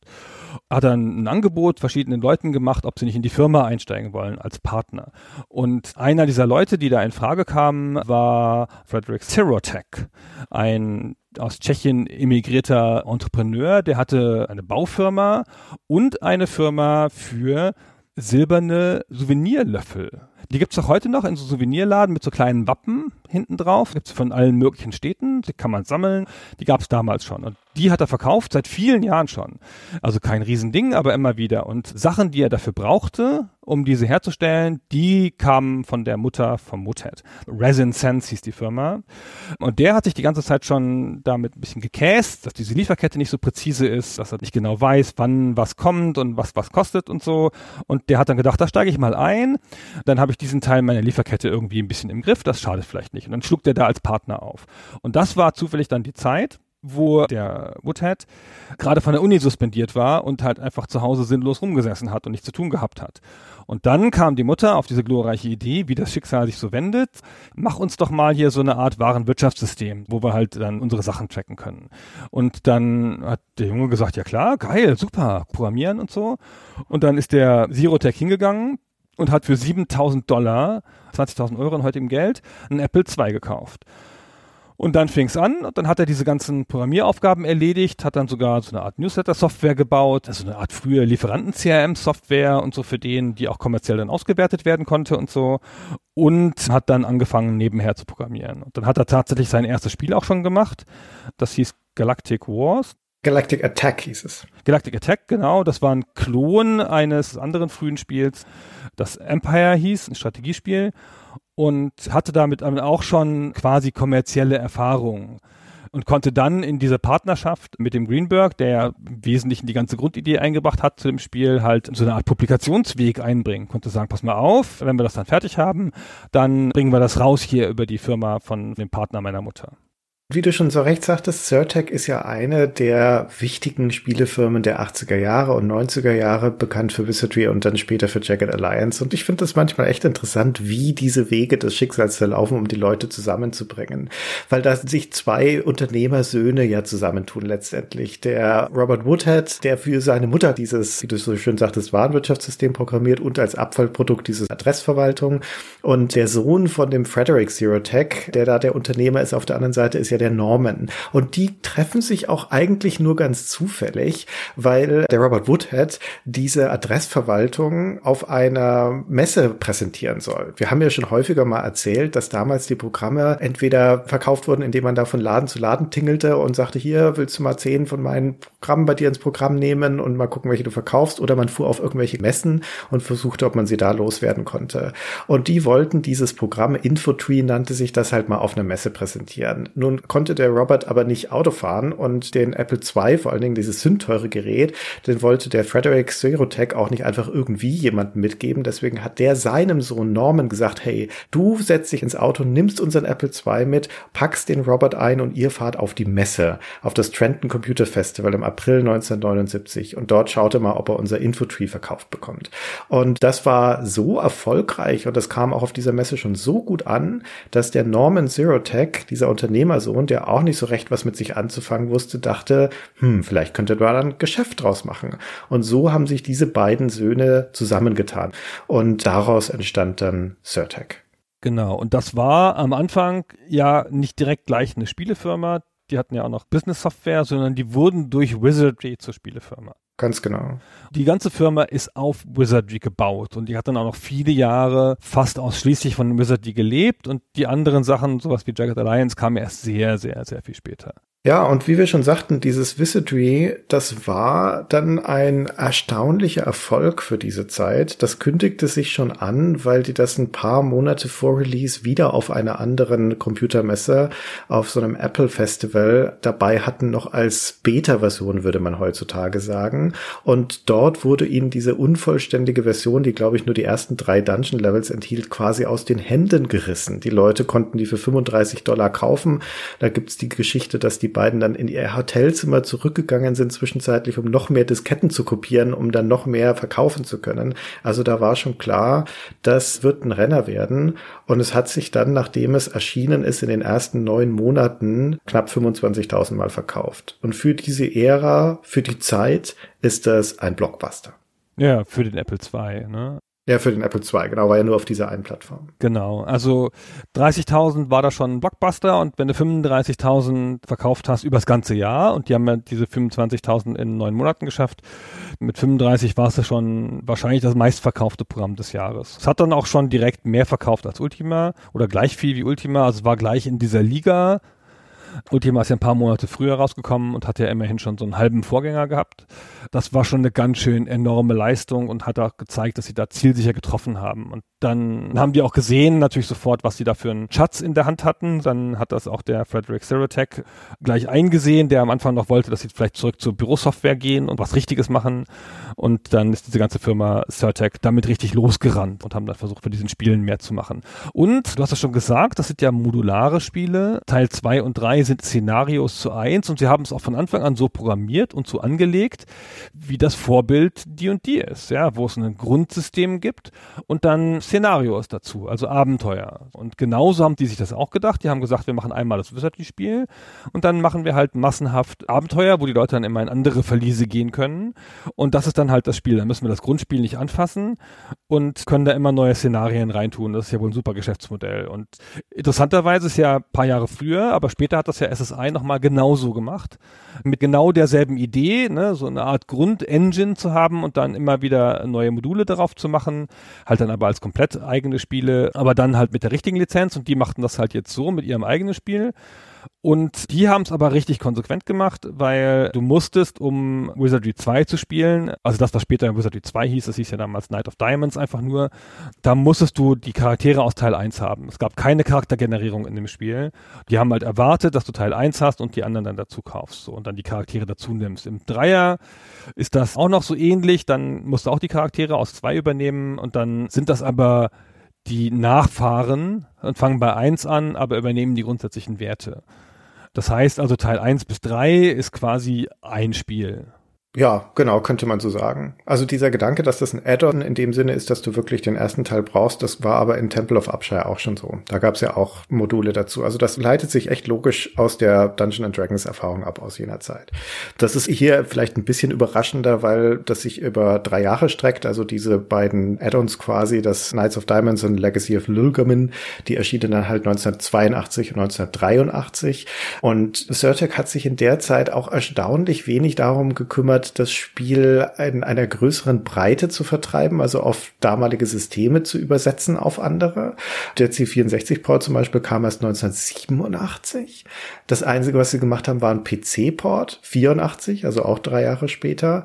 Aber auf zum Beispiel andere 8-Bit-Systeme der Ära wie Atari 8-Bit oder sowas ist das Spiel nie erschienen. Möglicherweise hatte das technische Restriktionen, aber sie haben es auch gar nicht erst probiert. Also ihr Heimspielfeld war schon der Apple II und auch der Gedanke, dass du da ein Add-on verkaufst, das voraussetzt, dass du den ersten Teil durchgespielt hast, ist ja jetzt auch nicht die allerbeste Geschäftsstrategie. Schränkt ja die Zielgruppe schon ein bisschen ein. Aber gut, es ist wie es ist. Es lag mit Sicherheit auch daran, dass sowohl der Woodhead als auch der Greenberg relativ schnell auch schon die Lust verloren haben an ihrem Wizardry, obwohl sie das ja modular angelegt hatten. Der Woodhead, der war ja von vornherein auf der technischen Seite, hat sich dann erstmal in erster Linie damit beschäftigt, das in Japan zu popularisieren und dort zu portieren und eine Windows-Variante zu machen für den dritten Teil, also nicht Microsoft Windows, sondern eine Art Interface-Update für das Spiel, das eine coolere Darstellung der Fenster des Interfaces hat, nicht der Grafik an sich. Da hat er seine Energie reingesteckt und der Greenberg, der hat noch den zweiten Teil quasi alleine gemacht und beim dritten hat das dann auch schon abgegeben an irgendwelche Freunde von sich. Also das dümpelte da schon ein bisschen vor sich hin und das führte dann letztendlich auch dazu, dass es vier weitere Jahre dauerte, bis der vierte Teil rauskam. Auch der hieß ja noch nicht Wizardry 4, die nannten sie ja alle noch Scenarios damals. The Third Scenario, The Fourth Scenario. Und dieses Return of Verdna, das nutzt immer noch die gleiche Technologie von 1981, obwohl in der Zwischenzeit sechs Jahre vergangen sind, schon Bart's Tale rausgekommen ist und so weiter. Aber basiert immer noch auf dem gleichen System, sieht immer noch so ähnlich aus wie die ersten Spiele, aber hat eine recht kuriose Spielidee. Ja, diesmal spielst du nämlich Wördner, also den irren Supermagier, der das ursprüngliche Labyrinth überhaupt erst erschaffen hat, das dir so viel Ärger gemacht hat in Teil 1. Jetzt dreht das Spiel das um du bist der Böse quasi und du fängst jetzt unten in dem Dungeon an. Deine Macht ist verloren gegangen, du fängst schwächer an und musst dich im Spiel wieder hocharbeiten und du musst jetzt nach oben kommen und da deine volle Macht wieder gewinnen. Also andersrum. Das ist eine ganz coole Idee für die Zeit und für diese Franchise. Stellt aber die ganze Franchise auf den Kopf. Die Idee ist interessant. sagen wir es mal vorsichtig. Ich weiß nicht, wie viele Leute tatsächlich Lust drauf hatten, dann da den Bösewicht zu spielen, aber naja, sich jetzt da mit dieser Methode rauszuboxen und tatsächlich auch kein richtiges Charaktersystem im Rollenspiel zu haben, sondern halt so Power-Ups zu bekommen auf deinem Weg nach draußen und Monstergruppen anheuern zu können, die für dich kämpfen, das ist schon ganz cool. Das Problem bei der ganzen Geschichte ist, glaube ich, dass Wizardry damals jemand anderen angeheuert hat, um das Spiel zu machen. Da war der Bob Woodhead sogar schon ausgeschieden aus dem Unternehmen. Und der Greenberg hatte da, ich weiß gar nicht, ob er noch dabei war, aber hatte auf dieses Spiel jedenfalls auch keine Lust. Und dann haben sie einen gewissen Roe Adams angeheuert, der damals ein vergleichsweise bekannter Spieler war, so eine Art Power Gamer, gleichzeitig auch Kolumnen hatte in Magazinen, Tests geschrieben hat für Spielemagazine und so weiter, war halt ein Name in der Szene. Und den hat Certec angeheuert. Und dessen explizites Ziel war es, das schwerste Computerspiel aller Zeiten zu machen. Ich glaube, das fanden jetzt auch nicht alle bei Certec die allerbeste Idee. Insbesondere der Norman Zero Tech nicht, aber eingeschritten ist keiner. Und dementsprechend hat der Adams seinen Plan umgesetzt. Und das Return of Wörtner, das ist also ein Spiel, das nicht nur dieses interessante und ungewöhnliche Spielprinzip hat, sondern das auch noch Dungeon Designs, Level Karten Designs und Rätsel Designs hat, die darauf ausgelegt sind, den Spieler maximal herauszufordern. Also es ist ein absolut gnadenloses und unzugängliches Spiel. Es kam auch deswegen so spät, weil insbesondere der Woodhead einfach absolut keine Lust drauf hatte, das Ding zu programmieren. Der hat das ewig lang vor sich hergeschoben. Das wurde ja 84 sich schon angekündigt und kam drei Jahre später erst raus. Es ist eines der ersten Beispiele von einem mega verschleppten Spiel von Vaporware sozusagen. Einfach deswegen, weil die treibenden Figuren hinter der Serie, die Schöpfer der Serie, da keine Motivation dazu hatten, das zu machen. Als es dann rauskam, war es dann also ein Flop wirklich dramatischer Flop und dementsprechend auch der vorläufige Endpunkt von der Serie. Was für ein Irrsinn. Alles wegzuwerfen, was an der Serie gemocht wurde, nämlich also vor allen Dingen diese Charakterprogression. Gibt ja auch keine Erfahrungspunkte mehr. Wertner funktioniert ganz anders als die Partys. Es hat massenhaft so Trial-and-Error-Sequenzen, die dich halt instant umbringen, wo du halt dann nochmal laden musst. Und es bringt ja nicht mal was richtig Neues außerhalb dieser Metapher und ein paar Spielmechaniken, aber es bringt ja auch keine neue Technologie oder sowas, ja. Also das sieht schon aus wie so eine absichtliche Hinrichtung der Serie, möchte man fast sagen. Ja, es sieht aus wie ein Publisher, der mit seiner Serie nicht richtig was anzufangen weiß. Denen ist das in den Schoß gefallen und der Erfolg des ersten Teils war ja auch wirklich eine Sensation. Aber sie haben es nicht geschafft, zumindest in diesen frühen 80ern aus diesem Erfolg irgendetwas Nachhaltiges zu machen. Sie haben offensichtlich nicht so richtig verstanden, wie sie das Geschäft jetzt da weitertragen sollen. Oder sie waren so weggetragen von dieser Erfolgswelle, dass sie sagten, egal was wir machen, es ist wurscht, das wird uns eh aus den Händen gerissen. Das muss auch in den ersten Jahren tatsächlich die Erfahrung gewesen sein, die sie gemacht haben haben. Ja, sie haben offensichtlich nicht verstanden, was die Serie ausmacht. Und als dann die beiden Schöpfer da nicht mehr involviert waren oder nicht mehr richtig involviert waren, hatten sie auch keinen mehr, dem sie es noch geben konnten. Das ist so klassisch irgendwie, dass der Rose dann so mit dieser Gamer-Attitüde daran geht und sagt, so, was machen wir mal ein Spiel für Leute wie mich? So richtig schwer. Anstatt halt ein Spiel zu machen für die Leute da draußen, ja schon sehr krass. Und dass sich dann so ein Spiel, das ja mehr ein Gag ist, ja, wenn das dann halt ein Jahr nach den anderen kommt, ja, in Gottes Namen. Aber wenn du darauf drei Jahre warten musst und dann kommt das, ja, was ja offensichtlich dann nicht das ist, was die Leute erwartet haben, das ist dann einfach zu viel. Das Tragische ist, dass Wizardry da sein Momentum völlig verloren hat. Ist ja dann auch Mitte der 80er links überholt worden von Bard's Tale, was dann einfach die Nachfolge angetreten hat, was an der Schwäche der Hauptserie lag. Es kam dann 88 der Wechsel, da wurde die Serie an David Bradley übergeben und mit Wizardry 5 neu gebootet und mit Teil 6 und 7 sind dann auch relevante Werke rausgekommen, die wir bei anderer Gelegenheit mal gesondert würdigen sollten. Aber da war es schon ein bisschen zu spät. Ne? Also die Wizardry-Serie hat nie den ganzen ganz großen Fuß dann wieder gefasst. Die war mit dieser Supernova am Anfang der 80er ganz wesentlicher Teil der Geburtsstunde von Heimcomputer-Rollenspielen und von da an ging es eigentlich nur bergab. also es hat sich nochmal erholt, wie gesagt, dann so in den 90ern, aber es hat nie die Größe eines Ultimas dann erreicht oder von auch nur einem Bard's zum Beispiel. Der klangvollere Name heutzutage in den Heimcomputerspielerkreisen ist, glaube ich, eher The Bard's Tale als Wizardry. Ja, und das ist ja der Klon, das ist ja ganz schön fies. Aber ich finde, der Vergleich mit der Ultima-Serie ist ganz interessant, weil Ultima ist halt eigentlich schwächer gestartet, klar ein bisschen vorher, aber halt nicht so stark gestartet wie das erste Wizardry und hat sich dann aber von Teil zu Teil stärker entwickelt. Während hier die ersten drei Teile ja statisch waren und einfach neue Szenarien waren und dann der vierte ja sogar ein Rückschlag, ist die Ultima-Serie immer weiter vorangekommen und der erste Rückschlag kam ja erst bei Teil 8 zum Glück. Ja, das stimmt. Ja, oder sowas wie Dungeon Master kam ja dann auch 87 noch dazu, was dem ja die Echtzeit hinzugefügt hat, diesem Dungeon Crawl. Und die Innovationen wurden dann halt anderswo gemacht und nicht mehr in der Wizardry-Serie. Aber das ist im Nachhinein schon sehr schade, wenn man bedenkt, was die Computerrollenspiele diesem ersten Spiel vor allen Dingen verdanken, dem ersten Wizardry. Aber das erste war schon so rund und so perfekt und viel perfekter, als es angemessen war für seine Zeit, dass es schwieriger war, dem was hinzuzufügen, glaube ich. Es hat ja auch keine ganz offensichtlichen Fehler, ja. Ich würde gerne das Alignment wegnehmen und ein paar andere Sachen besser machen, aber es ist nicht so richtig so, dass man denkt so, boah, hier, das ist aber gar nicht gelungen. In seiner Beschränkung ist es ja sehr rund. Und du hast es schon angedeutet, dass die beiden halt viel Zeit hatten, das zu polieren, aber die hatten auch, und das ist ja für die Zeit total enorm, eine Art von Testergruppe, weil der Greenberg Network hatte nämlich so eine Art Rollenspieler-Fangruppe.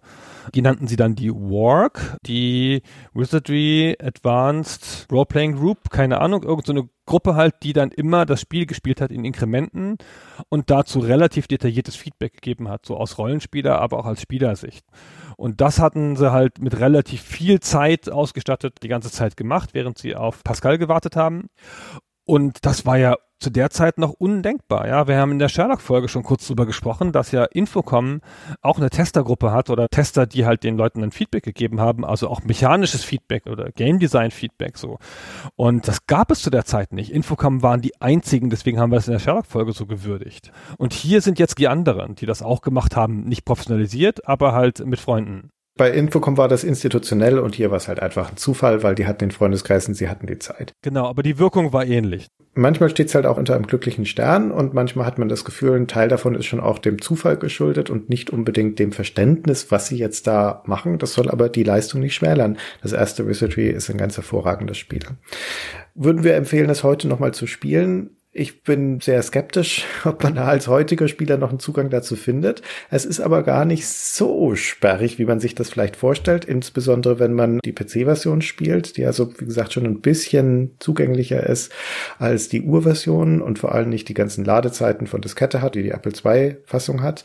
Aber man kriegt es heutzutage auch nirgendwo zu kaufen. Also man muss sich auf jeden Fall in Abandonware-Regionen bewegen, um Wizardry spielen zu können. Offiziell gibt's das auf GOG oder auf Steam erst ab Teil 6 zu kaufen, die Reihe.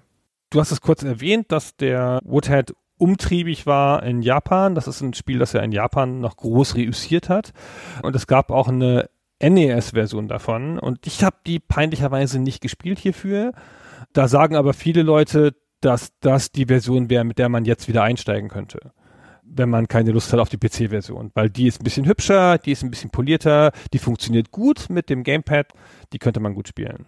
Okay, also diese ganze Japan-Tangente sind Geschichten, zu denen wir noch Dinge zu erzählen haben, genauso wie die Tatsache, dass zum Beispiel Wizardry auch die Initialzündung für kommerzielle Spielhilfen geworden ist, sehr zum Ärger der beiden Ersteller des Spiels. Aber da verweise ich jetzt schon mal darauf, dass wir mit Sicherheit eine Trivia-Folge zu dem Spiel machen werden, die dann für alle unsere Unterstützer auf Patreon oder Steady erscheint. Das packen wir jetzt nicht noch in diese sowieso schon proppenvolle Hauptfolge. Ich möchte aber trotzdem noch eine Empfehlung hier anschließen anschließen, denn ein guter Teil der Informationen, die wir jetzt geschildert haben zur Entstehungsgeschichte, ist sehr sorgfältig zusammengetragen bei Jimmy Maher, dem Digital Antiquarian. Der hat sich sehr verdient gemacht um die Quellenforschung und die Aufbereitung, insbesondere bei Wizardry. Wir möchten bei der Gelegenheit eindeutig seinen Blog empfehlen, der Digital Antiquarian. Da ist diese Entstehungsgeschichte, aber auch die Geschichten der folgenden Teile und auch Spielkritiken sind dort nachzulesen. Das ist alles ganz hervorragend. Da möchte ich mich anschließen. Genau, Christian, so. Ja, dann haben wir jetzt eine Trivia-Folge noch aufzunehmen, Gunnar. Ach, ich wusste es. und würden uns freuen, wenn wir möglichst viele von euch dort dann auch wieder hören. Ansonsten schließen wir diese Folge zu den ersten Wizardry-Teilen ab. Irgendwann in der Zukunft werden wir die Serie nochmal besuchen. Schon allein deswegen, weil ich viel Spaß mit dem siebten Teil der Serie hatte. Und da möchte ich echt gerne mit dir nochmal drüber reden. Auch wenn ich fürchte, du ihn dann mal spielen musst. Aber das kann ja nicht schaden. Das kann ja nie schaden, genau. Also es war jetzt ja auch nicht so schlimm, Wizard zu spielen. Man muss die alten Rollenspiele nochmal nachholen. Ja. Aber vorher müssen wir natürlich die Abschei nochmal anfangen. Ja, wir haben noch so viel. Noch so viel auf unserer Liste. mal gucken, was als nächstes kommt. Na gut. Christian, vielen Dank und euch vielen Dank fürs Zuhören. Wir freuen uns über Kommentare, wie immer, und wünschen viel Spaß. Bis zum nächsten Mal. Bis dann. Tschüss.